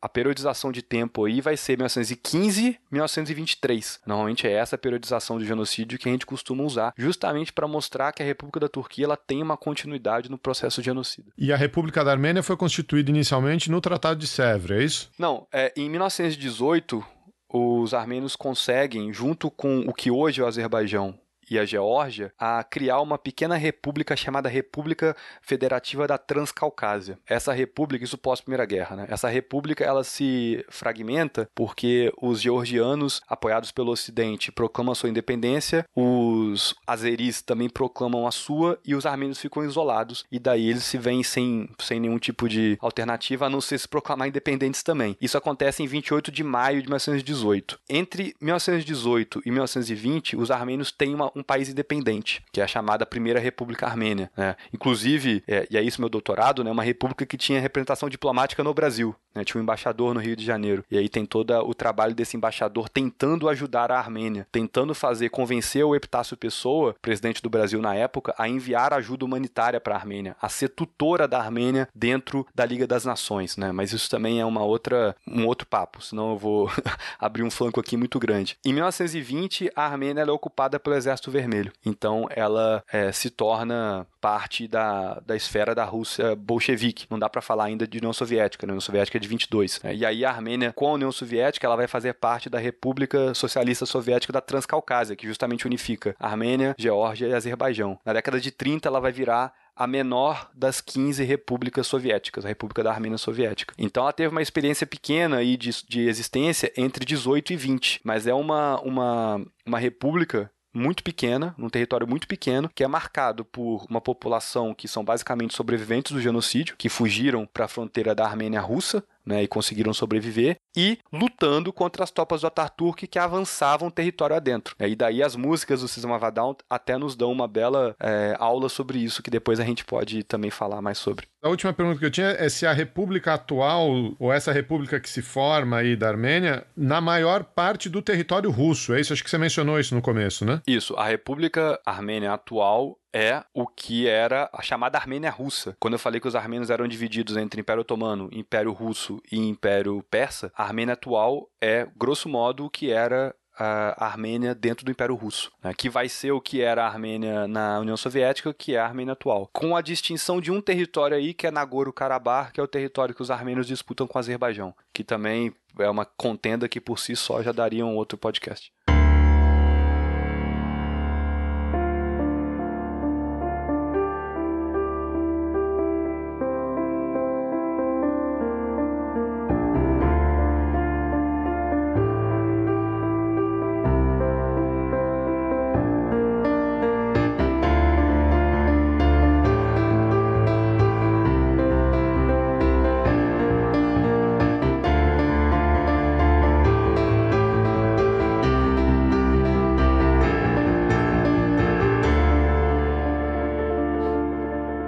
A diáspora, né? Que você citou lá no começo, citou agora de novo. A diáspora começa dessa recepção de órfãos, de, desses sobreviventes das marchas. É, o, o, que, que você está caracterizando de, de diáspora? Cara, essa é uma bela pergunta e é uma pergunta complexa, porque os armênios, eles. Desde o século XIV, quando eles. É, um reino que eles tinham na região que a região da, da Cilícia, que é uma região costeira ao mar Mediterrâneo, até 1918, os armênios não têm uma experiência nacional, eles não têm um país, não têm uma pátria. Então eles vivem espalhados por esses impérios, numa região do mundo que não é exatamente conhecida por, pela estabilidade. Então, uh, ao longo de vários séculos, vão acontecendo uma série de ocupações invasões e, no território da Anatólia, do Cáucaso, do Oriente Médio, que forçam os armênios a, a se espalhar né, a se dispersar. Então tem uma diáspora armênia antiga na Índia, na China, Bangladesh, né, atual Bangladesh, né, uma igreja armênia antiga lá em Singapura. Né, temos armênios espalhados pelo mundo há muito tempo. Temos armênios eh, nas cortes portuguesas do século XVI, armênios no Brasil, armênios no México. Então tem essa primeira diáspora armênia, vou chamar dessa maneira. Daí a gente vai ter um outro processo importante de dispersão dos armênios que é no final do século XIX, na última década do século XIX, que antes dos jovens turcos tem o sultanato do Abdul Hamid II. Né? Inclusive, foi contra ele que os jovens turcos se levantaram para, para derrubar. O Abdul Hamid II ele também fez um processo de massacre dos armênios, sobretudo das grandes cidades. Né? Esse massacre teria matado aí, cerca de 200 mil armênios. Também tem uma série de, de, de discussões em torno desses massacres, se é parte do genocídio, se é um outro genocídio ou se não é genocídio, mas também uma seara complexa. Nesse período, muitos armênios já saíram do Império Otomano e foram procurar abrigo em alguns lugares do mundo. Em Cairo, em principais cidades da Europa, e muitos foram para os Estados Unidos e alguns vieram para o Brasil. Né? Algumas das famílias importantes que nós temos na comunidade armênia do Brasil datam dessa época. Família Gasparian, aí do Fernando Gasparian, nome importante na cultura e na política brasileira. Família Nazarian, enfim, algumas famílias dessas são dessa época. É, mas o grosso da diáspora armênia é a diáspora pós-genocídio, ou seja, armênios que conseguiram sobreviver dos massacres promovidos pelo Império Otomano, se refugiaram ou na Armênia russa e formaram a população armênia que a gente tem lá até hoje, ou na região de Alepo, na Síria. Daí eles emigraram aos poucos para Damasco, para Homs, para Beirute, para cidades ali do Levante, né, Jerusalém também. E aos poucos eles queriam fazer a América. Né? Ou seja, queriam vir para a América. A América, como vocês sabem, não é Brasil. A América são os Estados Unidos. Então, muitos embarcaram em navios em portos do Oriente Médio, foram até Marseille, na França, e em Marseille eles compraram passagem para a América. Muitos conseguiram, de fato, ir para os Estados Unidos, chegaram na costa leste e depois foram para a costa oeste, mas outros tantos não conseguiram, porque uh, as cotas, o sistema de cotas nos Estados Unidos dos anos 20 limitou é, a entrada de armênios nos Estados Unidos. Então muitos foram para Cuba, muitos foram para o México né, para daí conseguir entrar a partir de Cuba e México nos Estados Unidos com documentos desses países. Né? E aí vem a formação da diáspora armênia na região da costa oeste dos Estados Unidos, região da Califórnia. Em contrapartida, há uma diáspora armênia, uma comunidade armênia considerável na região de Boston, né, na região de Watertown, é, Grande Boston ali. Muitos não conseguiram ir para os Estados Unidos e vieram parar na América do Sul, né? porque seja porque foram enganados pelos agentes de viagem que ah tá aqui é para América, ah mas aqui tá escrito Brasil, não, mas Brasil é América. Depois você vai andando para Los Angeles, está tudo certo. Foram enganados ou mesmo conheceram pessoas e trocaram de ideia e resolveram vir para o Brasil. Mas o porto principal de chegada de armênios na América do Sul era a Argentina né, Buenos Aires. O problema é que Santos é a primeira, Rio de Janeiro e Santos são as primeiras escalas dessa viagem, né, que depois ainda vai ter Montevidéu e Buenos Aires como é, o destino final. Então, alguns armênios decidiram parar no Rio de Janeiro e muitos decidiram parar no Porto de Santos e vir para São Paulo. Muito influenciados também por sírios e libaneses que já viviam em São Paulo no come nos anos 20 e 30, que é o período que eu estou falando aqui para vocês. Muitos sírios e libaneses cristãos né, mandavam cartas para suas cidades no Levante, dizendo: olha, a vida aqui no Brasil tá boa, nós abrimos uma loja, nós estamos fazendo dinheiro, venham para cá vocês. E os armênios, como viviam ali vizinhos desses árabes cristãos no Levante, também foram influenciados por essas cartas, por essas informações que chegavam do Brasil e resolveram vir para cá. Né? E daí estabeleceram a sua vida comunitária aqui no Brasil, muito no Rio de Janeiro, na região do Saara, né? região ali da Rua da Alfândega, no centro do Rio de Janeiro, e em São Paulo, na região da 25 de Março, sobretudo numa rua paralela a 25 de Março, que era a Rua Santo André, hoje chama Rua Abdo Chabim, e uma rua que corta essas duas, que é a Rua Pajé, era a Rua Pajé, que hoje chama Rua Comendador Kerlakian. Né? Não por acaso o nome é armênio. Aí começa a comunidade armênia no Brasil. Né? A partir daí, com criação de igreja, criação de partidos políticos, criação de imprensa. E aí a gente pode falar numa diáspora, porque começa a haver troca de informações entre esses centros. Então, o Jornal Armênio de São Paulo ia para Buenos Aires, o Jornal Armênio de Buenos Aires ia para Los Angeles. Daí vinha de Los Angeles, ou de Paris, ou do Cairo, livros, mapas, informações e pessoas para as comunidades daqui é, do Brasil. E aí havia casamentos por carta, então muitas vezes mandava vir uma menina armênia que estava é, morando em Boston para casar com alguém aqui no Brasil. Na verdade, era mais o contrário, né? Sair alguém do Brasil para ir para os Estados Unidos, porque afinal de contas a América são os Estados Estados Unidos vai haver essa conexão, né? E também a gente tem que falar o seguinte: nesse processo de fuga e sobrevivência de armênios, muitas famílias foram, dispara é, foram dispersas, foram separadas. Então é comum a gente ter um irmão em Los Angeles, outro irmão em Boston, um irmão em São Paulo e um irmão na França. Fora os que morreram. Então essas famílias elas vão ter que se unir em algum momento ou vão manter correspondência. Nessa correspondência a gente tem a consolidação de uma rede. Né, e pensar a diáspora como rede. E dessa ideia de retorno, dessa ideia de que um dia seria possível que todos os armênios do mundo se reunissem numa pátria mãe. Aí alguém vai perguntar assim, pô, mas tem a Armênia lá, não tem a Armênia soviética? Tem. Só que muitos vão se tornar opositores à Armênia soviética, sobretudo pós Segunda Guerra Mundial. E aí a gente vai ter a Guerra Fria nesse processo, porque nós vamos ter uma Armênia soviética que existe, que é o lar nacional dos armênios em teoria de língua armênia, com a igreja armênia lá preservada ainda que haja o domínio soviético. E nós vamos ter na diáspora uma série de grupos políticos que vão ser antagonistas aos comunistas e que não vão reconhecer a Armênia Soviética como uma experiência verdadeira, uma experiência autônoma. Vão achar que a Armênia Soviética é mais uma Armênia subjugada, dominada. Então nós vamos ter processos de Guerra Fria bem quentes dentro das comunidades armênias, inclusive com episódios de assassinatos de armênios com armênios por serem de grupos políticos diferentes durante a Guerra Fria. Aqui no Brasil, em São Paulo, sobretudo, a gente vai ter um processo gigantesco de delação de um grupo político da comunidade armênia de São Paulo ao grupo político que era simpático à Armênia Soviética. Então, muitos armênios vão ser presos, vão ser fichados pelo DOPS, é, alguns vão ter que fugir do país. Então, isso tudo também vai ser uma marca. Né? A gente não pode achar que uma diáspora, só por ela ser uma diáspora, ou seja, ela ter um, é, uma origem comum, uma causa comum a que lutar, isso faça com que ela seja unida. Isso em qualquer realidade. A realidade da diáspora cubana nos Estados Unidos também, por exemplo, pode nos ensinar alguma coisa sobre. Ou os próprios turcos na Alemanha.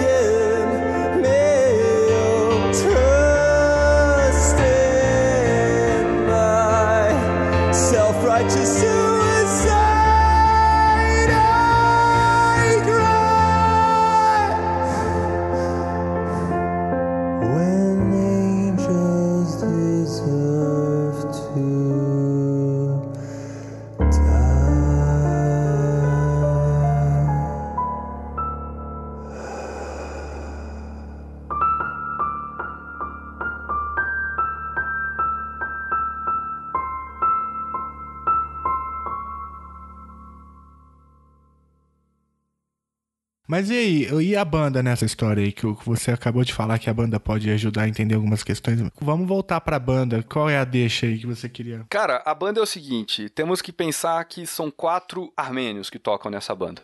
É. Aí alguém vai sempre falar: não, mas armênio é só o Chavo, ou Dadian, que é baixista. Não, cara, ninguém vai falar isso. Ninguém consegue nem soletrar o nome desse cara. Fica tranquilo. Cara, você não, você não conhece fãs tipo true de Sistema Vadão. você pode ter certeza que já vai ter uma galera já falando, não, mas o cara que nasceu na Armênia. Mas isso é um ponto interessante pra gente pensar a Armênia enquanto um povo diaspórico. O Chavo, que é o baixista, ele é o único nascido na Armênia, na Armênia Soviética. O, o Serge Tankian e o John Domayan são nascidos no Líbano, porque eles são descendentes de sobreviventes do genocídio que chegaram até Alepo, na Síria, que depois foram até Beirute, no Líbano e consolidaram uma grande comunidade armênia no Líbano. Os armênios no Líbano têm um peso gigantesco, inclusive na política liba- libanesa. Tá? Os, os armênios trocam de lado, às vezes, na- nas, nas coalizões políticas no Líbano, e isso muda a eleição por lá. Enfim, eh, nós temos então na banda um armênio de nascença, né, de nascimento, dois armênios do Líbano e um armênio dos Estados Unidos, que é o Daron Malakian, que é o guitarrista. É, o Daron, ele é filho de um armênio do Irã, com uma Armênia, eh, de uma Armênia do Irã com um armênio do Iraque. Então percebam aí a, né, o caleidoscópio da diáspora armênia que a gente tem formada na Califórnia, nos Estados Unidos. Então é muito comum, é muito, é muito simples da gente entender que essa banda ela vai ter uma marca étnica, se eu posso chamar assim, muito forte desde o começo. Então o primeiro nome da banda era Soil, é, solo em inglês. E a primeira música que a banda ah, fez é uma, é uma música chamada. High Yank significa Somos Armênios, no idioma armênio. Que depois vai ser regravado no primeiro disco como Pluck.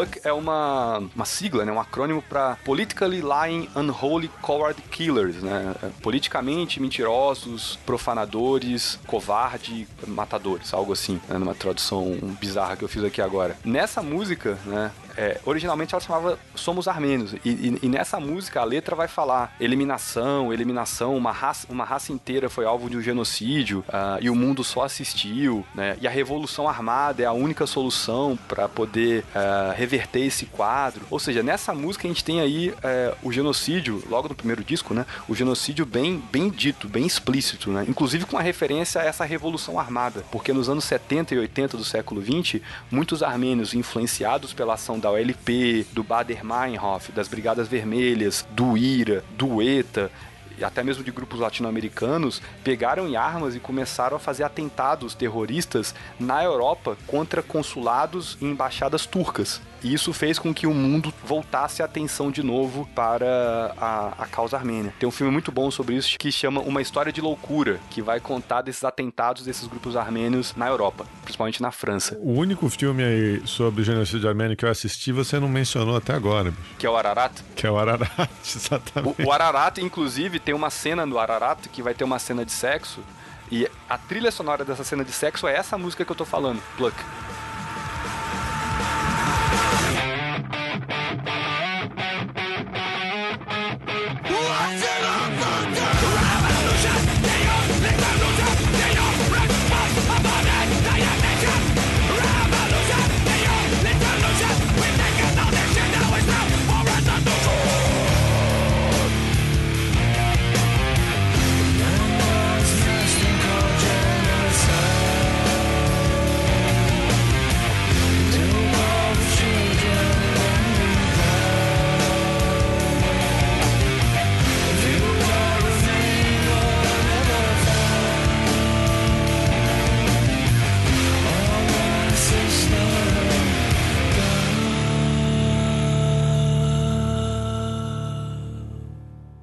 Essa música, porque é a música mais forte do System of a Down falando sobre o genocídio. Mas mesmo nesse primeiro álbum, que é o, é o, é o álbum que tem o mesmo nome da banda, System of a Down, é um álbum que a capa é uma mão aberta, tem uma música que chama No, né, saber em inglês. E essa música, ela é uma música armênia, ponto.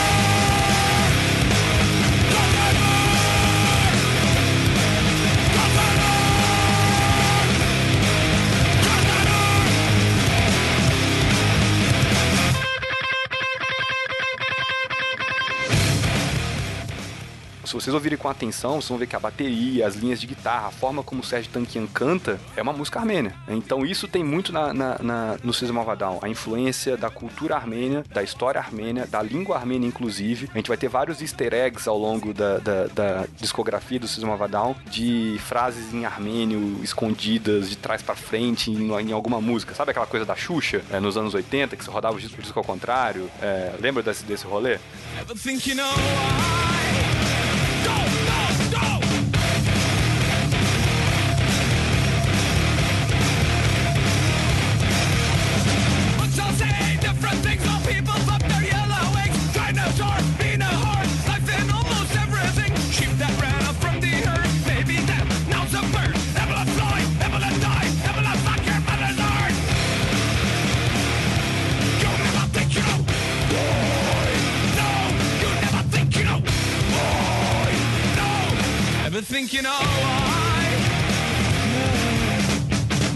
essa música ela já dá umas pistas pra gente. Tem uma outra música muito interessante também que chama Holy Mountains, que é Montanhas Sagradas. né? O que, que são as Montanhas Sagradas? Essa música já é do Mesmerais e Pinotais, o último disco deles de 2005.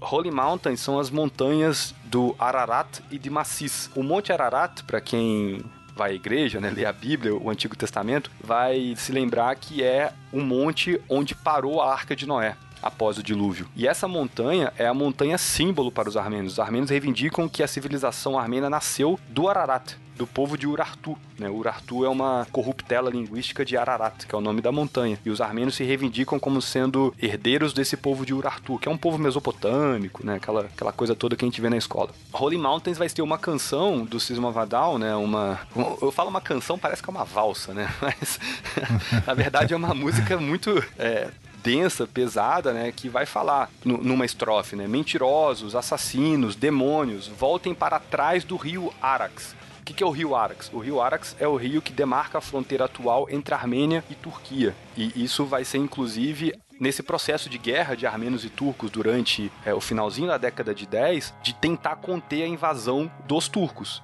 ao território armênio, né? Porque é, se os armênios não tivessem vencido algumas batalhas, os turcos teriam ocupado toda a região da atual Armênia e conseguido, talvez, completar aquele plano de unificar com os outros povos turcos da região, como o Azerbaijão.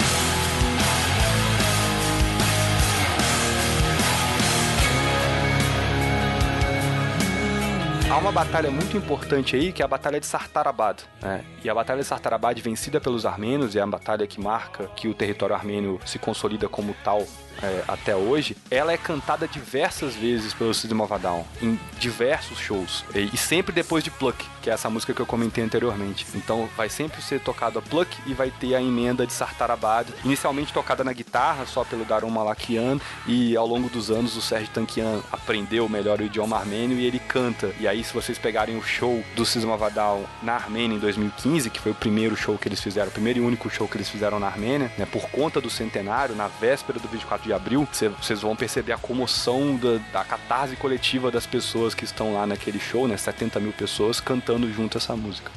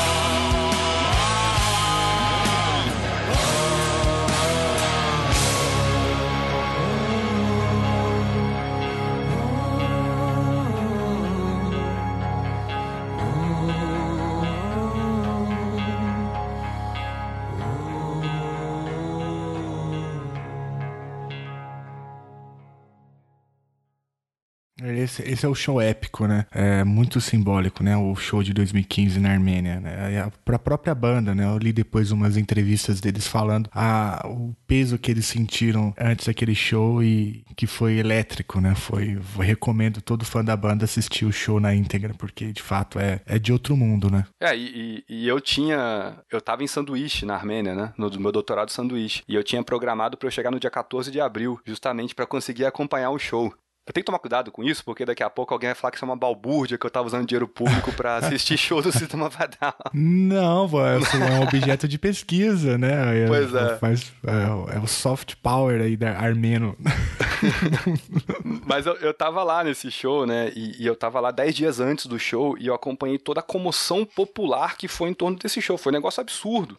Absurdo. Teve é, vigília na frente do hotel dos caras a semana inteira. O pessoal ficava na rua gritando o nome dos caras, apareciam na janela, davam tchauzinho e tal, desciam, falavam com o pessoal. Mas assim, uma coisa absurda. Qualquer lugar que você passava na rua, tinha dois, três jovens, eles estavam decorando as letras do System, é, ouvindo no celular e decorando. né? Qualquer bar que você ia tava tocando System. E uma coisa que a gente tem que falar: a Armênia, ela é uma república jovem. Ela foi independente em 91 da União Soviética. Então eles não têm uma cultura de poder consumir essa, eh, esses produtos da indústria cultural norte-americana. Então eles estão ainda desenvolvendo esse tipo de relação. Então para eles ter uma banda do tamanho do System of Down tocando lá e ainda mais eles sendo armênios, né, é um negócio assim de outro mundo.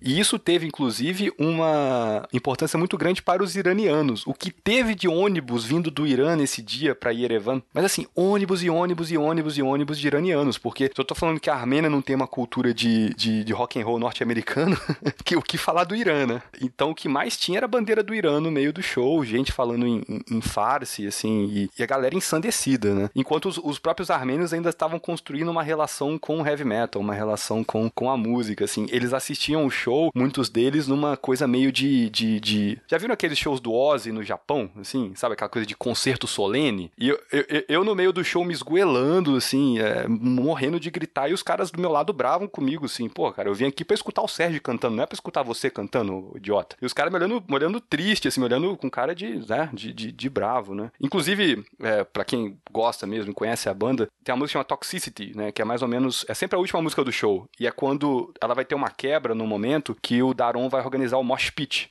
É, o mosh pit é, é aquelas grandes rodas de. Como, como que eu vou chamar isso? de dança, de confraternização entre amigos. Roda, né? Roda. Roda de porrada, não é isso? Não é, É, isso? roda né? de porradaria solta. Então, é, mas é porque eu não queria.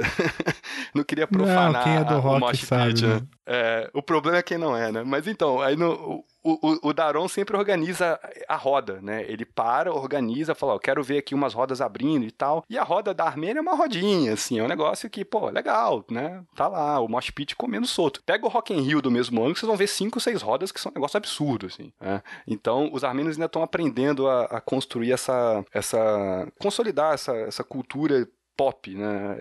Muito influenciados por, pelos armênios da diáspora, né? Que chegaram lá. Aliás, o show de 2015 é, do System no, no Rock in Rio foi, também foi o melhor show do, do, do evento todo. Cara, é, eu, esse ano eu fui no show do, do System na Armênia, no Rock in Rio e em São Paulo. E, e sem dúvida, cara, o show do System no Rock in Rio foi absurdo. Foi, foi até melhor do que o do de 2011. Foi, foi, foi o melhor disparado. Então assistam.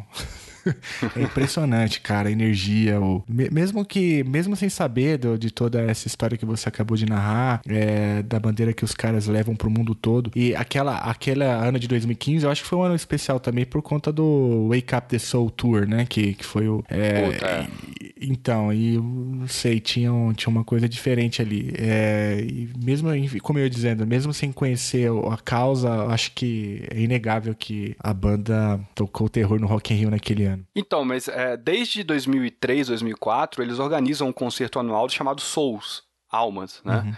Sempre em Los Angeles e sempre revertem os fundos para poder ter um, um documentário maravilhoso chamado Screamers, que é um documentário feito por uma diretora inglesa mostrando a luta do Sistema Down no reconhecimento do genocídio. Tem no YouTube aberto, né? Então não precisa nem a galera piratear nos torrents da vida. Desde 2004, 2005 eles fazem esse Souls, esse concerto para dar mais publicidade para a causa armênia. E no, em 2015 eles organizaram essa turnê Wake Up the Souls, né? A- Acordai as almas, né? E aí a- o fim dessa turnê seria justamente na Armênia no dia 24 de abril. né? E é engraçado porque nesse mesmo dia tava tendo em Etmiadzin, que é uma cidade vizinha a Yerevan, que é onde fica a sede da Igreja Apostólica Armênia, uma grande missa que transformava os um milhão e meio de mártires armênios, assim que eles chamam, em santos. Então no mesmo dia a Igreja Armênia santificou um milhão e meio de pessoas. Isso aconteceu durante o dia, durante a noite era o show. Então o show, a, a- missa que fazia essa, a- essa santificação, ela foi transmitida ao vivo para a Praça da República, onde ia acontecer o show mais tarde. Só que a galera já tava lá. Então eu acho que é a primeira vez na história da, da humanidade que você tem cerca de 50 mil headbangers assistindo uma missa. Uma né? missa. É, coisa que, que a Armênia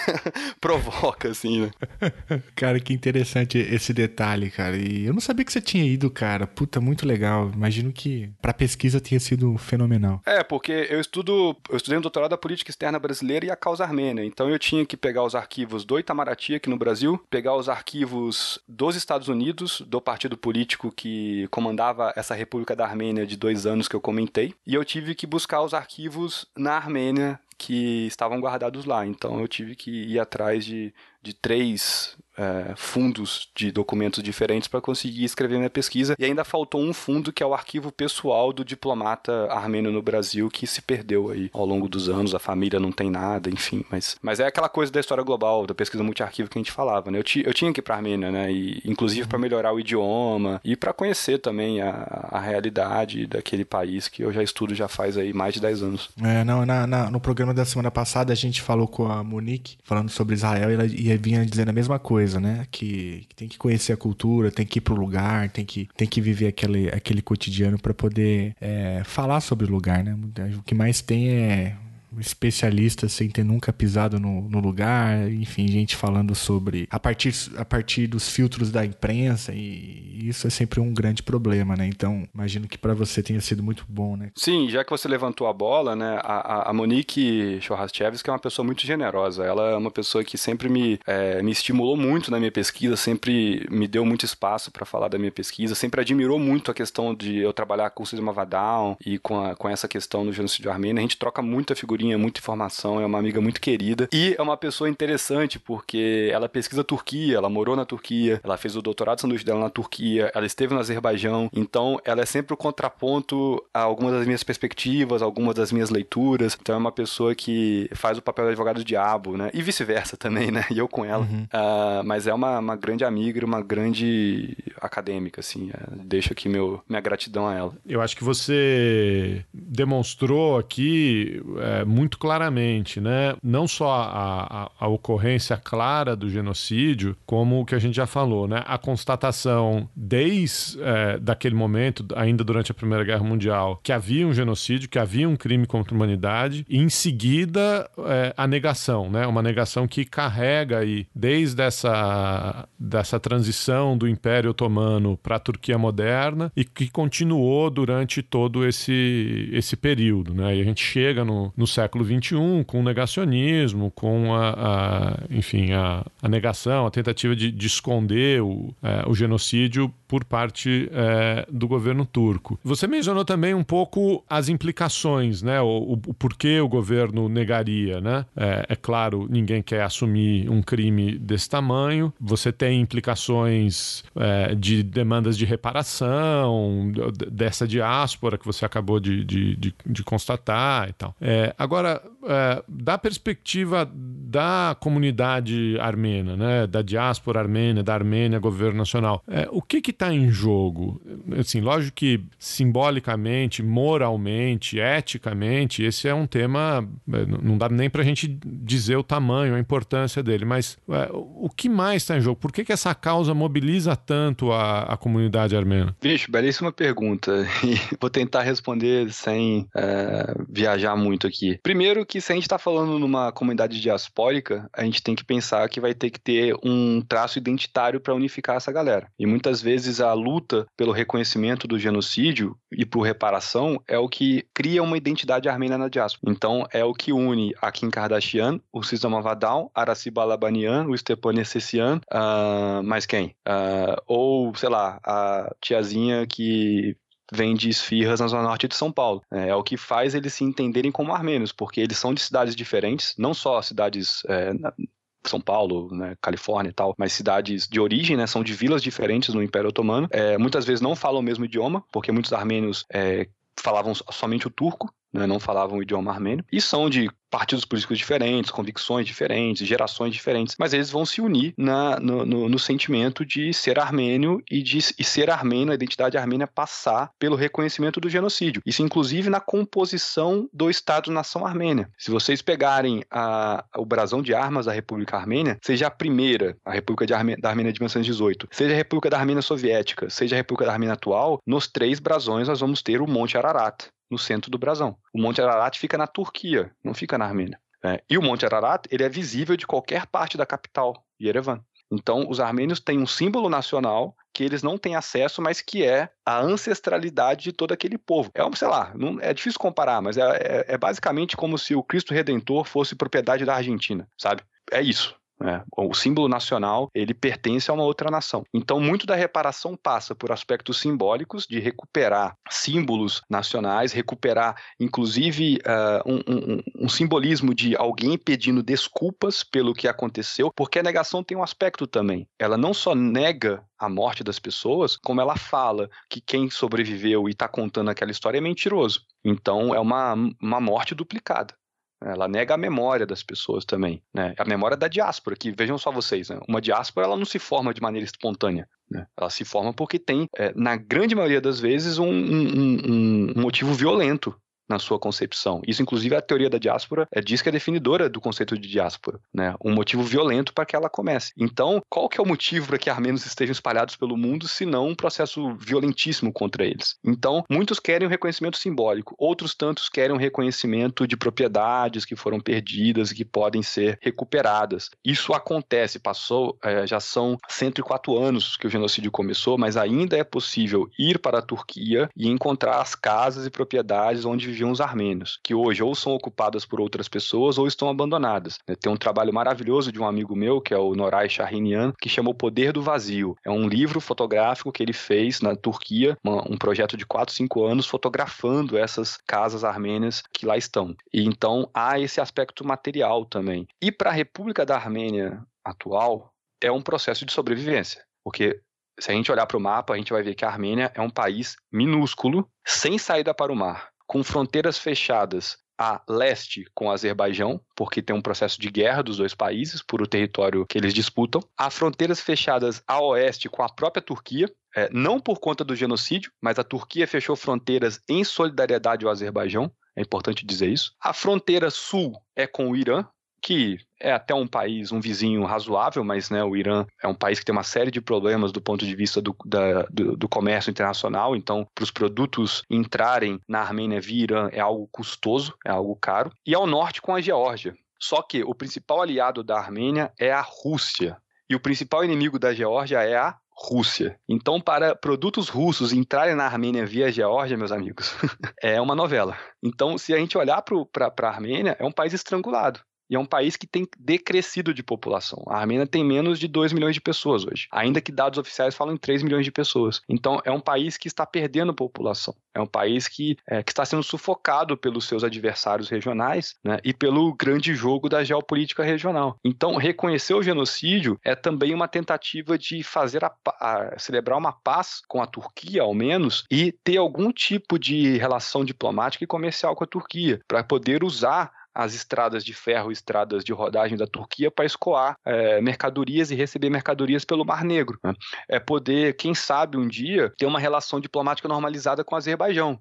Né, que é governado por um ditador que é filho de um outro ditador há dezenas de anos. Né, uma república que a vice-presidente da república é a primeira-dama também, coisa que o House of Cards eh, foi pensar só depois. Então, ah, reconhecer o genocídio ele perpassa uma questão de estabilização também da República Armênia atual né, e permitir que a população armênia eh, que lá vive hoje tenha uma condição de vida razoável, porque o que hoje a gente tem, a Armênia é o país do mundo, se não o país, um dos maiores países do mundo, com a maior população mulher para homem. Tem pouquíssimos homens na Armênia, porque os homens todos vão para a Rússia. E desde a Rússia, eles mandam dinheiro para a Armênia. A remessa financeira, a remessa do exterior é uma grande parte do PIB armênio. Por quê? Não tem emprego na Armênia. A economia na Armênia está desaquecida. Ainda que muito tenha sido é, reconstruído pós-guerra na Síria, porque muitos armênios que viviam em Alepo e Damasco foram para a Armênia. Então é uma diáspora que regressa também. né? E aí eles dinamizaram a economia armênia de uma maneira bem interessante. Mas é, o reconhecimento do genocídio ele passa por isso tudo. né? E ele passa, inclusive, por uma consolidação da democracia na Turquia. A Turquia ela vive um regime autoritário, um regime que persegue minorias, persegue opositores. A gente acabou de ver eleições municipais sendo canceladas em Istambul porque o Erdogan e o seu partido Justiça e Desenvolvimento disse que as eleições foram fraudadas pela oposição, o que a gente sabe que é mentira, então vão ser convocadas novas eleições. E ano após ano ele nega o genocídio armênio no dia 24 de abril. né? Então reconhecer o genocídio também é importante para a Turquia, também é importante para a consolidação democrática na Turquia, inclusive para parar crimes de ódio que há contra armênios dentro da Turquia. E aí a gente regressa àquele ponto da negação como sendo parte do genocídio, porque se um genocídio ele é negado, o genocídio negado ele ainda é um genocídio que continua, se um armênio ele é morto na Turquia hoje por ser armênio, muitos vão dizer que ele ainda é uma vítima do genocídio. né? E aí a gente vai longe nessa discussão. O Erdogan não fez uma tentativa de aproximação no começo do governo dele, cara? O, aquela história do Davutogo, do neo-otomanismo. Fez. Fez. A diplomacia do futebol, né? O, Erdogan e o Sarkisian, presidente da Turquia, da, da Armênia na época, eh, se reuniram para assistir um, um jogo entre Turquia e Armênia, né? Mas não foi para frente. Não foi para frente porque ali estava envolvida uma, um- uma assinatura de uns protocolos para normalização de, de relações eh, entre Armênia e Turquia, que envolvia, dentre várias coisas, o estabelecimento de uma comissão de historiadores internacionais, mas também de armênios e turcos, para averiguar a validade da hipótese de genocídio para o caso armênio ou não. A República da Armênia disse: beleza, vamos fazer isso aí. A diáspora se levantou ensandecida contra esse pacto, porque o entendimento era o seguinte: é, o genocídio ele não é matéria de discussão. Ele não tem que ser alvo de uma comissão de historiadores. A gente tem que partir do princípio que vocês reconhecem o genocídio, porque isso é uma armadilha. né? O que Eduan fez foi uma jogada muito inteligente, inclusive. É uma armadilha, porque né, do ponto de vista da diáspora e de vários intelectuais, mesmo não armênios como eu, né, eu não sou armênio, e vários intelectuais ocidentais falam, olha, o genocídio ele tem que ser reconhecido. E a partir daí que se abram os arquivos e que historiadores do mundo inteiro tenham acesso a esses arquivos. É, não que seja uma coisa, um comitê governamental criado por dois países, gerenciado pela Turquia, né? Não é assim que, que essa ferida vai ser cicatrizada, né? Então isso melou um pouco a, a essa tentativa do Erdogan, que ele sabia que ia melar, na real. Mas é interessante isso, porque é interessante que a gente, quando a gente vê que as relações internacionais da Armênia vão por um lado e as da diáspora vão por outro. E aí há um conflito nesse sentido. E a diáspora falando, não, a gente não quer isso daí. Mas a Armênia dizendo, bom, vocês nem cidadão da Armênia são. Vocês são da diáspora, né? Ponto um. Ponto dois, vocês não vivem aqui. Então vocês não estão sofrendo com inflação, com falta de produtos, com vizinhos hostis. Né? Vocês estão reclamando daí, morando em Moema, morando em Pasadena, Glendale, morando é, nos subúrbios de Paris. Assim é fácil, né? Então há um conflito aí muito interessante, muito importante é, de ser observado e analisado pelas RIs. Wake up, grab a brush and put a little makeup. Hide the scars and fade away the shake up. Why'd you leave the keys up on the table? Here you go, create another fable. Grab a brush and put a little makeup. Hide the scars and fade away the shake up. Why'd you leave the keys up on the